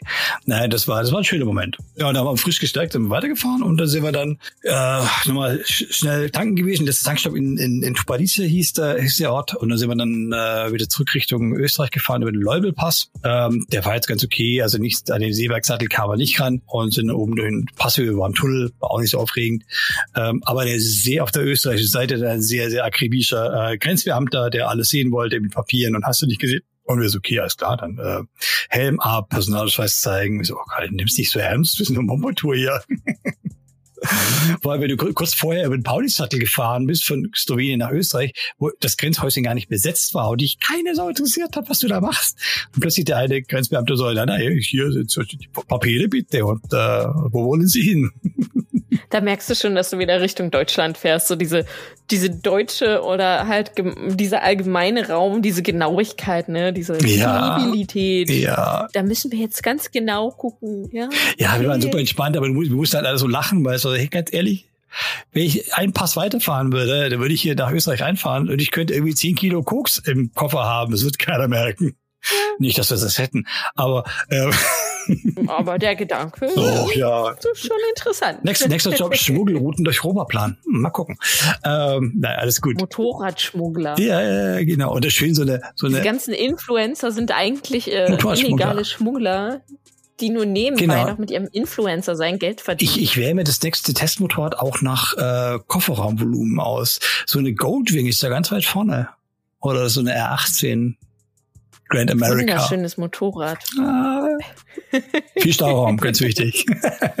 ja, wir waren jetzt äh, in Österreich. In Österreich, bitteschön. Na, das, das, da war es relativ unspektakulär, Richtung Villach uns grob orientiert ähm, und ähm, sind also ein bisschen, haben unseren, ähm, die Route von Tag eins gestreift, wo wir da am Dobatsch an Villach vorbeigefahren sind, diesem, an der roten Wand, äh, diese steile Stalabhang da am, am Hausberg von Villach und äh, sind dann weiter lang gefahren ähm, Richtung Hermagor und Weißbrach und äh, das war eine sehr schöne Strecke, also so Weiße Seestraße heißt das, äh, die uns da geführt hat über das Trautal und es waren auch so ein bisschen, also sehr schöne Landstraßen mit sehr schönen, also auch weiten Kurven, wo man auch so ein bisschen mehr zügig durchfahren könnte. Das war, war eine richtig schöne, richtig schöne äh, Streckenabschnitt, auch wenn später am Nachmittag war, da wurde nochmal die Laune äh, äh, sehr stark gehoben. Äh, nachdem ein paar Kilometer haben wir schon unter dem Sattel, aber jetzt wieder äh, die Spuren geben, das war schon sehr nett. Und dann sind wir, die, aber der Tag hatte noch eine schöne Überraschung für uns übrig, weil äh, wir hatten uns für diese Nacht von dem damals Samstag auf Sonntag eingemietet auf der Emberger Alm. Ähm, die Emberger Alm, das ist eine der dunkelsten Orte Europas. Und das ist eine Hochalm, die kannst du von Berg im Drautal, fährst du dann den, den Berg hoch. Äh, das sind ungefähr 10, 11 Kilometer, die du so kleine Serpentinen den Berg hochfährst. Und ich weiß gerade nicht mehr, wie hoch der Berg, das Ding da oben liegt, aber du kommst da oben und das, ist, das sind so drei, vier Bauernhöfe und eben dieser Gasthof, die Ebenberger Alm. Und da oben fahren eigentlich nur drei Sorte Mensch hoch. Äh, zum einen, weil dunkelster Ort Europas, äh, die ganzen Hobbyastronomen, die mit ihren äh, zum Teil auf dem Hänger ihre ihre äh, Teleskope dabei haben, also schon ambitionierte Hobbyastronomen, mhm. um da Stelle zu gucken. Dann äh, Gleitschirmflieger fahren da hoch und äh, dritte Gruppe Motorradfahrer. Wir waren in der Gruppe drei. Ich glaube, ich würde Gruppe eins noch hinzufügen, nicht nur die Hobby-Astrologen, sondern auch die Hobby-Astrologie-Fotografen. ja. Weil für die ist äh, die Sternenfotografie gerade da, wo es nicht so lichtverschmutzt ist, mhm. perfekt. Ja, und du hast auch in dem, in dem, in dem also. Gasthof, wo wir dann übernachtet haben, die ganzen Flure waren voll mit Bildern von den Gastronomen, also richtig, richtig geile das kann Dinger. Ich unfassbar Hammer. gut vorstellen, ja. Ja, ja. Nee, und äh, das Lustige, wenn du halt denkst, okay, ich fahre den Berg hoch, hab meine, meine, meine Actioncam auf irgendwie alle drei Sekunden Foto eingestellt, so Kurzzeitbelichtungen, die stehen halt da oben und machen so acht Stunden Langzeitbelichtungen um so ein geiles Bild, weil es ist total, also kurz ja. mal sehr unterschiedliche Mega. Fotografiekonzepte, äh, aber beide natürlich sehr reizvoll. Es kommt halt auf das Ziel drauf an, ne? Ja, ja, auf jeden Fall. Aber es war auch wieder einer der schönen Ankommen-Momente da oben. Du bist da oben und kommst dann an, äh, trinkst dein Schiefebier und guckst dann über, das war ein schönes Abendlicht, bisschen diesig in der Ferne. Du konntest über sieben Gebirgsketten gucken von da oben aus. Also bis rüber nach Slowenien wieder. Und das ja. Verfolger wurde einfach da steht. Guck mal, dahin, da kamen wir her. Und sind da rumgefahren.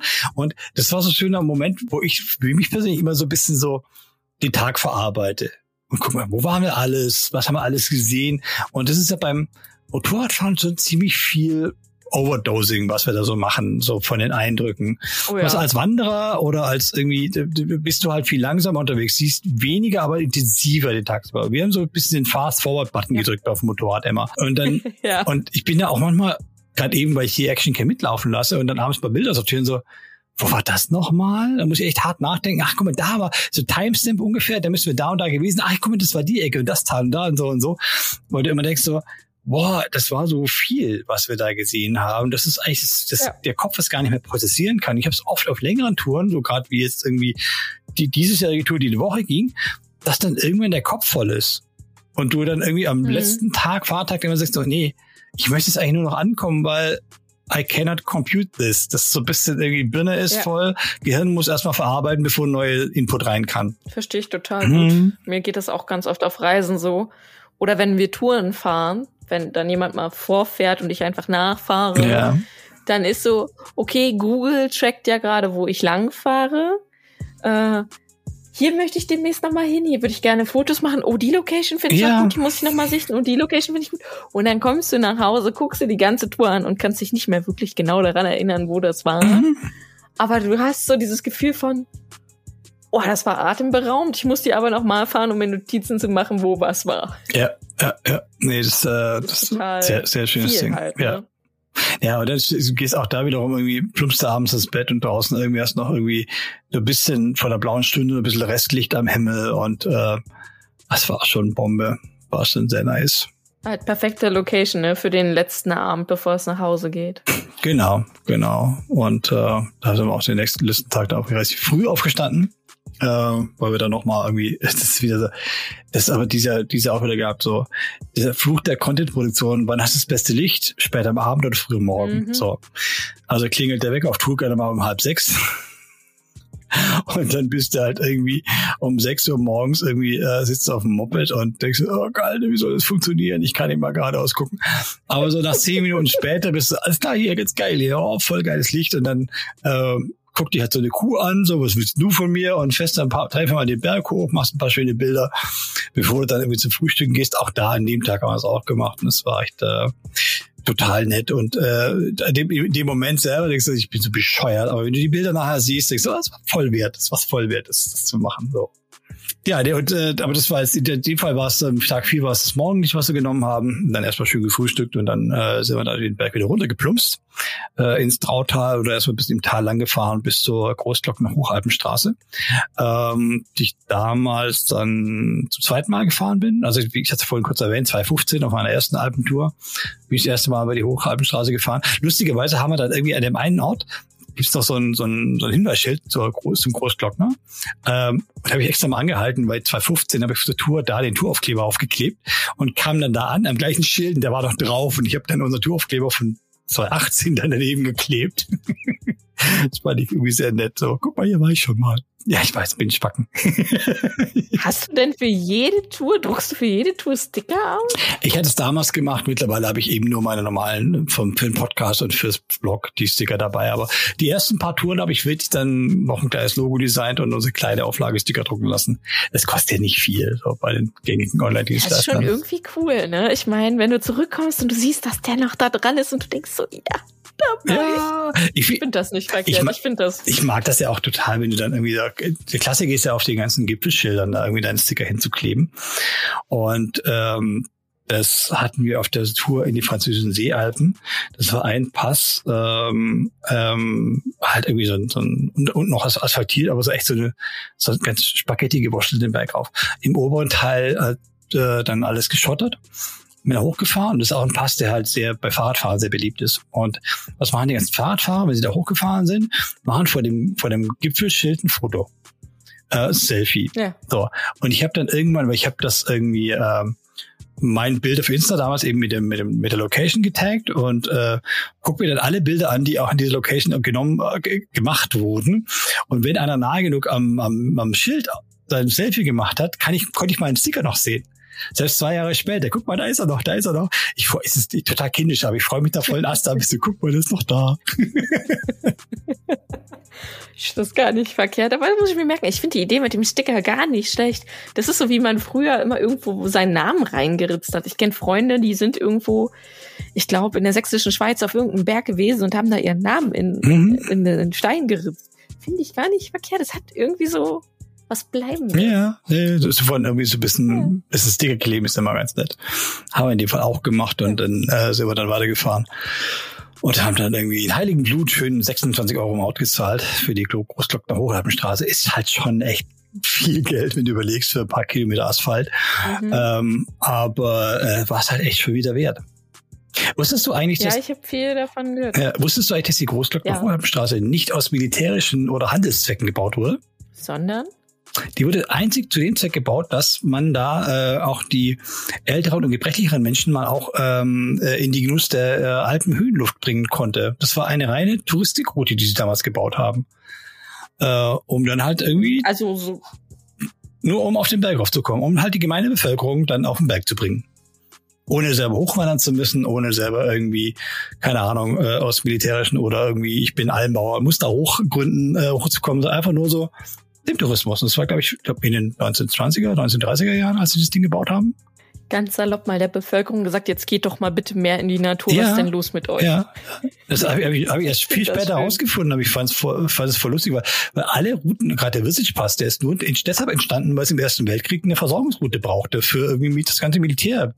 Logistikgedöns. Ähm, und das wird bei vielen Alpenstrecken ja entweder alte Handelsrouten oder irgendwie aus militärischen Zwecken. Aber nee, nicht im Großglockner, das war einfach nur so zum Lustwandeln in äh, gebirgigen Höhen gedacht. Und jetzt kostet er so viel. Wow. Ja. Aber es lohnt sich halt immer wieder. Also wir sind echt da, ähm, echt da die, die Kurven durchgezirkelt. Und äh, ich bin jetzt bislang nur über vom Süden angefahren, noch nie vom Norden angefahren, aber äh, das war schon irgendwie ganz nice, äh, darüber Weiß zu verstehen. Das kann ja noch werden, ne? Ja. Mal gucken. Das ist ein Ziel. Ja. naja, also bevor ich den zum dritten Mal fahre, habe ich ein paar andere Pässe, die ich lieber fahren möchte. Aber zumindest, ähm, um auf der Edelweißspitze mal kurz einen Fernblick zu schweifen zu lassen und ein paar Bilder zu machen, ist schon ganz nett. Und dann sind wir auch wieder da runtergefahren. Ich finde das auch faszinierend. Ähm, das hatte ich jetzt auch dieses Jahr am, am Garda Tour. Fährst es den, den Berg runter und teilst die Route mit, auch mit, mit sehr ambitionierten Fahrradfahren immer mal gerne wieder ich bin dann irgendwie an den vorbeigefahren, talabwärts, und ich hatte 85 kmh auf dem Tacho, um an einem Fahrradfahrer vorbeizufahren. Ich habe komplette Schutzkleidung an. Der hat nur so einen Lycra-Schlipper an. Ja, es ist so beängstigend, ne? Da denkt man sich Alter! So, wenn du jetzt stürzt, das ist... Bitte nicht maulen. Ich möchte dich nicht von der Straße abkratzen. Wir können es zwar nicht, aber das möchte ich nicht. aber ja, schon beeindruckende Passion auf jeden Fall. Ja, ja, ja.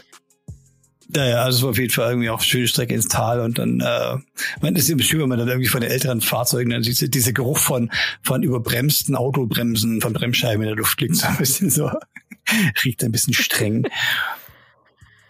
genau. Ja, und von da aus war halt, stand halt, stand halt noch der Rückweg irgendwie nach München an. Das war halt so ein bisschen irgendwie, ähm, ja, so ein bisschen irgendwie durch unaufgeregt durchs Tal.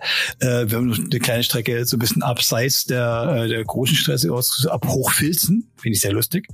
Was ist der Karrierepfad für, für, für, was ist der Karrierepfad für Zöllner? Hochfilzen. Der braucht einen Moment, der braucht einen Moment. Nein, auf Hochfilzen hieß der dort, wo wir durchgefahren sind.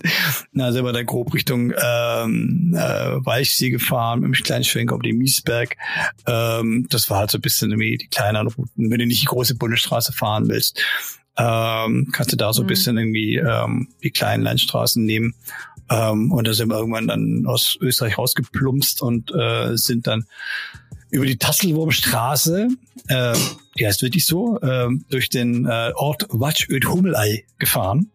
Feier ich jedes Mal ab da hinten. Okay.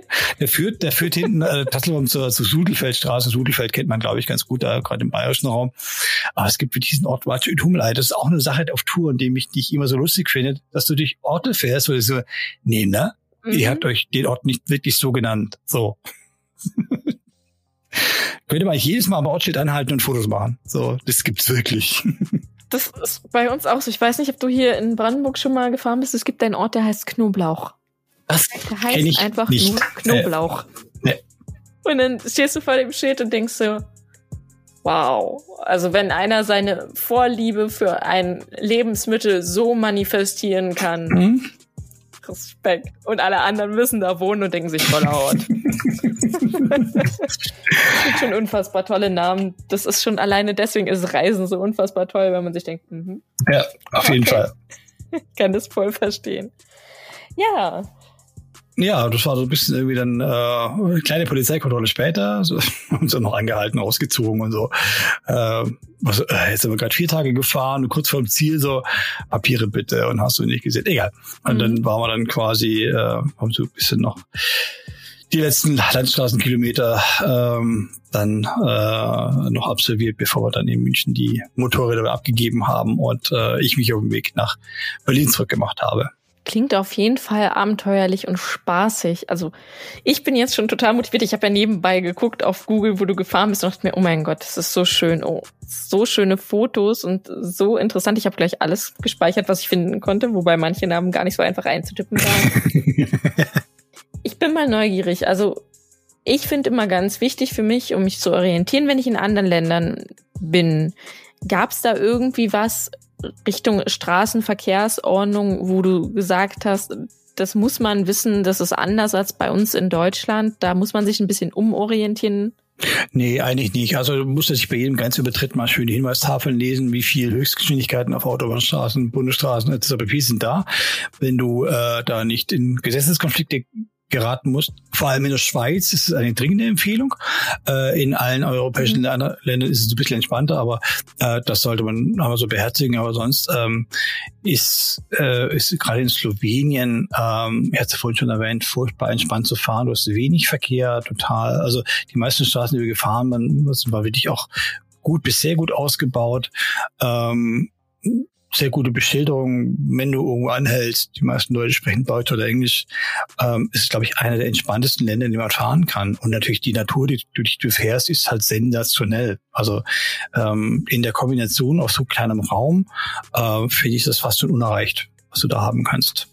Also auf jeden Fall ein Reisetipp, den du geben kannst für alle Leute, die mal mhm nicht diesen Standard fahren wollen, den eigentlich jeder schon äh, gefahren ist, also, wenn er denn große Reisen macht. Ja, also relativ uneingeschränkt. Wenn du ja gerade im süddeutschen Raum lebst und einmal durch Österreich durchrutscht, du kannst auch dich Österreich dann schöne Strecken suchen, aber du kannst auch wie wir so, wenn du direkt durchfährst und einfach nur die also von mitten aus Taunautobahn durchballerst, da bist du auch in vier Stunden da. Also wenn du einen halben Tag mal Arschbacken zusammenkneifen, Autobahn fahren, bist du auch halt in Slowenien mhm. und kannst dann da die Strecke ähm, halt komplett genießen. Du kannst auch sehr schön, das habe ich auch noch vor, äh, von Slowenien aus rüber ähm, Predelpass Richtung Friaul fahren. Friaul ist auch so quasi das, das Stück zwischen Slowenien und den Dolomiten, was auch sehr viel mittler kleine bis mittlere Pässe zu bieten hat, die auch sehr wenig Leute kennen. Ich habe ein paar Freunde aus München, die oft auf der Gegend unterwegs sind, die mir ein paar Tipps gegeben haben.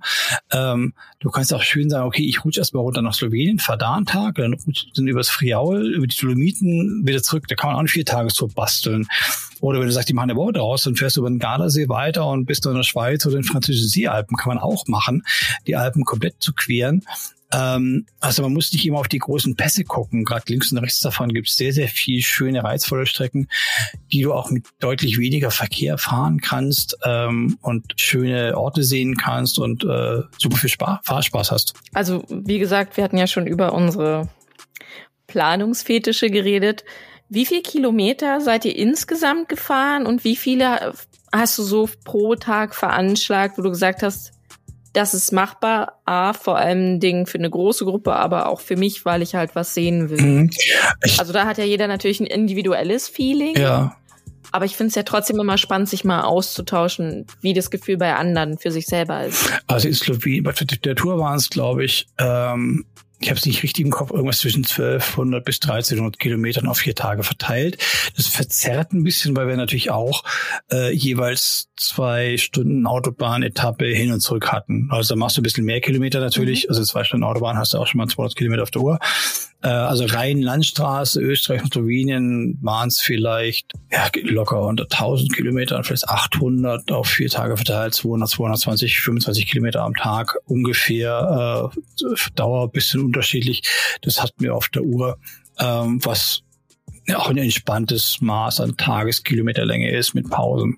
Gerade für die größere Gruppe. Ja, ich finde gerade bei einer Gruppe ist das total wichtig. Wenn du alleine bist, kannst du das ja immer noch so unfassbar individuell für dich entscheiden. Aber in einer Gruppe, da ist schon, dass es wirklich allen gut geht und so, dass wirklich alle auf einem Punkt sind. Nee, würde ich alleine fahren, da würde ich halt schon eher mal Richtung 300, 350 Kilometer gehen, wo ich sage, das hm. fahre ich jeden Tag gut weg, auch wenn es in den Alpen los ist. Ich weiß, das ist bei mir, also ich habe dann ab über 350 Kilometer habe ich keinen Bock mehr. Egal, wo ich fahre, ob es Mittelgebirge sind oder aus Alpen sind es dann irgendwie, dann tut es noch weh und ist irgendwie so, äh, keine Lust mehr. Aber es ist auch ein Learning, was du erst entwickelst durch viel Reisen ja, ne, über ja. dich selber und auch durchs genau. alleine Reisen. Ne? Finde ich ja total wichtig. Mhm. So kannst du auch das ja. Reisen mit anderen gut einschätzen. Weil ja, mhm. ich, ich höre ab und an so von Leuten, ja, ich weiß nicht, ob ich alleine reisen soll. Und dann denke ich mir immer meistens natürlich von meiner Perspektive, weil ich ja größtenteils alleine reise, aber auch wenn ich jetzt mich mit dir unterhalte, ja, reise ruhig alleine, du lernst deine Grenzen kennen und deine Grenzen sind super wichtig, wenn du dann mit anderen mal fährst, damit du die kommunizieren kannst und mhm. man auf einen Nenner kommt.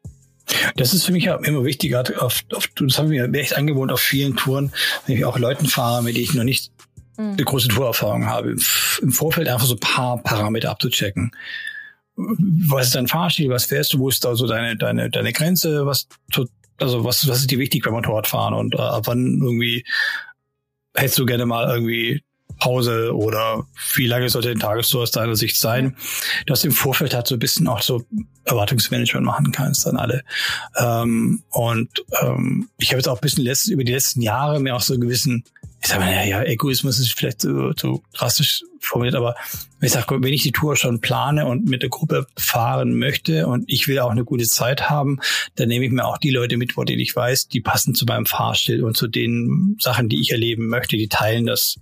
Und ähm, dann hast du auch viel weniger äh, Unwägbarkeiten unterwegs. Ähm, du weißt, wie die fahren, du weißt, wie sie sich in der Gruppe verhalten, du weißt, dass jeder so ein bisschen auch irgendwie mitdenkt und oder im Vorfeld auch der Planungsstadium, okay, was soll oft sein, wenn ich die Route plan, dann hat sich jemand anders, kümmert sich um die Unterkünfte, jemand drittes guckt dann irgendwie, wo kann man vielleicht unterwegs irgendwie was nicht das angucken, wo gibt's denn das Café oder ein Restaurant, wo man mal irgendwie mal Pause machen kann. Gerne auch mehrere Optionen, weil ja. je nach Fahrgeschwindigkeit, jetzt sind wir gerade hier, ach guck mal, im nächsten Ort gibt's ein kleines Café, habe ich im Vorfeld recherchiert, da ist nett, äh, lass uns da doch kurz hinfahren oder eine Pause machen. Ja das erhöht die Qualität der Tour für alle und reduziert den Planungsaufwand auf jeden Fall. Das sind aber so Sachen irgendwie, ich mache den Quatsch seit zehn Jahren. Das sind also Sachen irgendwie jedes Jahr irgendwie äh, eine unterschiedliche Erfahrungen gemacht. Und so kann sich jeder einbringen, so kann jeder irgendwie sagen, okay, nee, das ist mir wichtig, das ist mir weniger wichtig und du hast für alle anderen, alle gemeinsam ein besseres Erlebnis. Das entwickelt sich halt mit den Erfahrungen, die man macht. Gerade wenn du mit Leuten reist, finde ich auf jeden Fall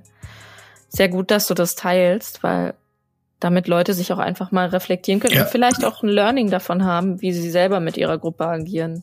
Gab es auf der Reise auch so Momente, wo du gesagt hast, puh, die waren mhm. schwierig. Oft kennt man es ja äh, aus dem Social-Media-Bereich, dass immer nur so die positiven Sachen angeschnitten werden. Aber gab es auch so Momente, wo du gesagt hast, puh, das ist jetzt gerade anstrengend für mich oder das passt mir gerade nicht so in den Kram? Ähm, ja, also es gab einem, am zweiten Vater, habe ich vorhin nicht erwähnt, das hat einer von unserer Gruppe sich ganz blöd beim, beim Motorrad abstellen ist er ins Leere getreten, weil so eine Kuhle im Boden war ja. und hat das Gleichgewicht beim Motorrad verloren, ist dann einfach im Stehen umgefallen und hat das ähm, Schlüsselbein gebrochen. Uh. Weil er auf eine Kante gefallen ist und ähm, in dem Moment, er, er konnte zwar selber noch fahren, aber zwei aus der Gruppe haben dann gesagt, okay, komm, wir nehmen dich mit. Und wir fahren mit dir zusammen nach Villach wieder rüber ins Krankenhaus. Ja. Und äh, wir treffen uns dann irgendwie morgen Abend eben in diese Emberger Alm nochmal alle zusammen. Und die haben sich halt äh, ganz lieb um ihn gekümmert, dass wir als Restgruppe weiter weiterfahren konnten. Das war für mich ein Moment A, durch die Sorge um den Mitfahrer an der Stelle. Und danach das, so die, diese, diese Angst, so, okay, ich tue es jetzt zu Ende. Oder wir gehen mhm. mal mit der Gruppe um und wie machen wir das Ganze? Und dann haben wir uns dann irgendwie halt auch vereinigen können, weil die beiden anderen gesagt komm, wir kümmern uns um den und wir sind öfters hier auf der Ecke, wir haben da schon einiges gesehen, fahrt ihr weiter, wir bringen den sicher nach Fehler ins Krankenhaus und der konnte aus eigener Kraft dann noch irgendwie am, am Tag drauf dann ähm, nach München zurückfahren. Der ist halt nur Autobahn gefahren, äh, überschaubares Tempo. Also dem, dem ging's gut ähm, ja. ähm, und äh, das war okay. Aber dem, dadurch wurde der Tag auch relativ lange, weil wir erst ihn versorgen mussten und dann unterwegs hat dann irgendwie ähm, dann irgendwie die Sandra, die war dann irgendwann so, äh, kann ich mehr, es dauert mir gerade zu lang. Also so ein bisschen, wollte ich selber sagen, mir, mir selber so ein bisschen so, ich verstehe das, weil es ein langer Tag ist, es ist auch warm und irgendwie, aber das andere Stimme in mir sagt, ich will aber genau jetzt da lang fahren, weil ich habe die Route so geplant, ich will das jetzt fahren. Mhm. So, und ich so, nee, du musst, ich habe ich für mich selber auch gesagt, du musst differenzieren, ich bin jetzt nicht derjenige, der sein Ego hier durchsetzen muss, weil ich da hinfahren will. Du musst an das Wohl aller denken. Und da heißt, okay, alles klar, wir machen ein kleines Päuschen.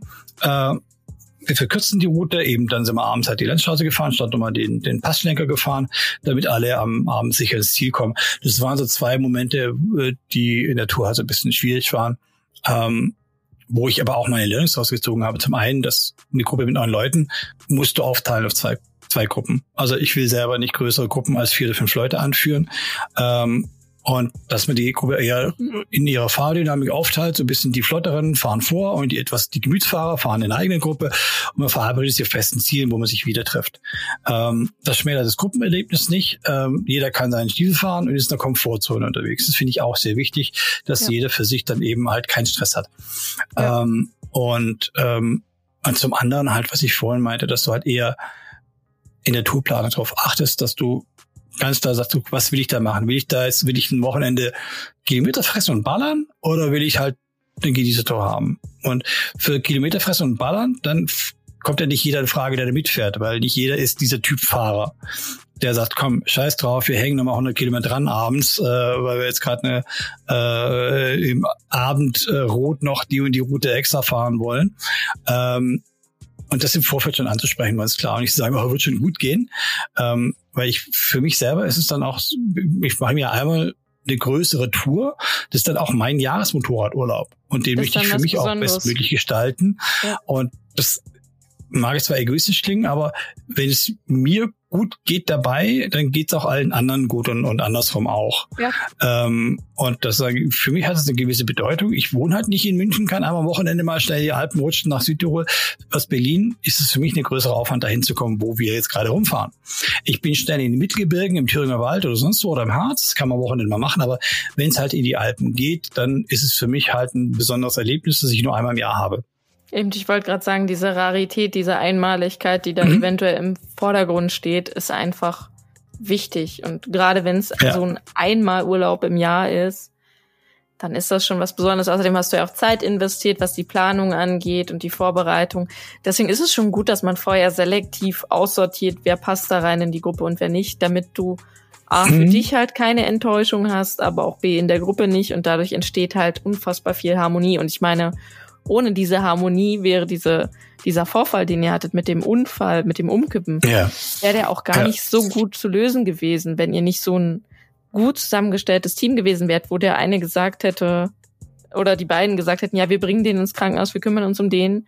Und wenn du nicht gesagt hättest, ja, na, dann fahren wir eine andere Route. Also diese Harmonie ist halt genau das, was wichtig ist bei Gruppentouren. Mhm. Ja. Ja, ja, ja. Von daher finde ich gut. Dieses selektive Aussortieren ist in dem Moment ja gar nicht persönlich oder böse gemeint. Das ist einfach nur, du hast ein individuelles Bedürfnis, ich habe ein individuelles Bedürfnis. Wenn wir zusammenkommen dufte, dann machen wir das Ganze. Wenn wir nicht zusammenkommen, ey, wir können uns auch einfach noch woanders treffen, aber dann passt das da einfach nicht. Und das ist okay, das zuzugeben. Also total ja. wichtig. Ja. Sag mal jetzt mal von den ganzen Sachen weg, die jetzt vielleicht nicht so ganz positiv sind. Fass noch mal ganz kurz zusammen für mich, so als Resümee, was waren deine Highlights, die du definitiv, die sich bei dir im Kopf eingebrannt haben und die du auf jeden Fall teilen willst? Also jetzt vorhin schon gesagt, das ist wirklich ein, also für mich ein Kleinod Slowenien. Ähm, und die Tour kann man ja sehr schön beliebig erweitern, noch Richtung äh, das äh, östliche Slowenien oder bis runter nach Kroatien. Da gibt es noch so viele Orte, die man einbauen könnte. Für das kleine, den kleinen Zipfel, den wir gefahren haben, den kann ich wirklich, wie vorhin schon gesagt, wirklich ganz dringend jedem empfehlen. Das ist eine wunderschöne Ecke, Triglav Nationalpass, ähm, äh, Nationalpark, aber auch Ljubljana und und äh, dann die Karawanken, Tour, die wir gemacht haben. Ähm, das sind das sind richtig richtig schöne Ecken für alle Fahrertypen. Und du hast wunderschöne Natur, du hast irgendwie schöne Straßen, super nette Menschen, ähm, die dich da willkommen heißen. Ähm, und kommst mit ganz, ganz, ganz vielen tollen Bildern im Kopf wieder nach Hause. Und das Schöne ist, das ging nicht nur mir so und bei allen Teilnehmern dieser Tour von damals, wir kommen immer so viel darauf zu sprechen, dass diese Tour für uns alles was Besonderes war, dass wir halt so schöne Erlebnisse hatten in diesen, waren nur vier Tage, aber ähm, das sind so, so auch die Touren, die wir die Jahre danach gefahren sind, die waren auch schön. Aber es war so, das sind so sehr besondere Momente entstanden und äh, äh haben alle irgendwie gesagt, hey, das war total toll, ich will da noch mal hin. Ich habe das auch von Sandra gehört. Also Sandra ist ja auch die, die uns beide irgendwie vermittelt hat. Und von der mhm. habe ich auch gehört, ja, diese Reise, boah, Slowenien, da, da und das ist genau das, worüber ich erzählen wollen würde. Und dann hat sie mich natürlich zu dir weitergeleitet, weil sie gesagt hat, der Alex, der kann das noch viel besser erzählen, der hat die nämlich auch geplant. Und deswegen sind wir jetzt zusammengekommen und äh, das ist schön, ja. wenn es so einen bleibenden Eindruck hinterlassen hat. Und äh, für alle die, die es visuell eher mögen, ihr könnt gerne mal bei dem Alex vorbeigucken. Er ist auf Instagram und zwar als Kettenritzel. Und er hat auch einen Blog, wo er darüber geschrieben hat, und zwar kettenritzel.cc. Also nicht nur über die Reise, sondern du schreibst ja auch tatsächlich über jede Motorradreise, die du machst. Und äh, Deswegen auch die ganzen Fotos und alles. Also wer da neugierig ist, guckt da mal rein, lest da mal rein. Ich habe vorhin noch mal reingelesen, weil ich mir dachte, na, ich gucke einfach mal schon, was er geschrieben hat und was es da noch so gibt. Ja. Also es ist sehr spannend, es ist sehr schön zu lesen. Schnuppert da einfach mal rein. Und dann kann ich nur ja, sagen. Vielen, vielen Dank. Ja, nicht dafür. Möchtest du noch irgendwas sagen? Ein kleines Resümee oder äh, keine Ahnung, abschließende Worte? Man sagt ja immer diese epischen abschließenden Worte. da bin, bin ich nicht der Typ für. Nein, viel, vielen Dank für deine Zeit, für die Einladung. Wir, wir machen die Tourenplanung, die ganzen Touren machen tierisch viel Spaß. Es macht auch sehr viel Spaß, sie zu dokumentieren, aber ich ab und zu mal fluche so, boah, jetzt könnten wir eigentlich schon eine Stunde beim Stiefelbier sitzen und sitzen immer noch hier rum, machen Fotos, aber im Nachhinein also das, was ich erlebt habe, dann noch zu, weiter zu erzählen und andere zu ermutigen, fahrt auch hin. Das war toll. Macht auch die Erfahrung, die wir gemacht haben, ist für mich halt auch so ein Punkt, da habe ich total viel Bock drauf, das bei mir im Blog zu verwursten und äh, über die Jahre hoffe ich auch, dass ich für mich selber auch eine kleine Lernkurve hingelegt habe, also ein bisschen das komplette zu dokumentieren, auch mit irgendwie Routen, Downloads, die habe ich nicht jetzt immer früher dabei gehabt, aber so paar Sachen für die Nachwelt, so wenn ihr dahin wollt, habt ihr schon mal ein gutes Set an Informationen, das euch da ähm, äh, eine schöne Tour ähm, erlaubt. Ja, ansonsten, äh, ja, ähm, bleibt neugierig, probiert neue Dinge aus, lernt neue Länder kennen, ähm, geht raus und spielt wie er gesagt hat, er ist überhaupt nicht gut in epischen letzten Worten und dann epische letzte Worte hinhauen, als wäre es nichts.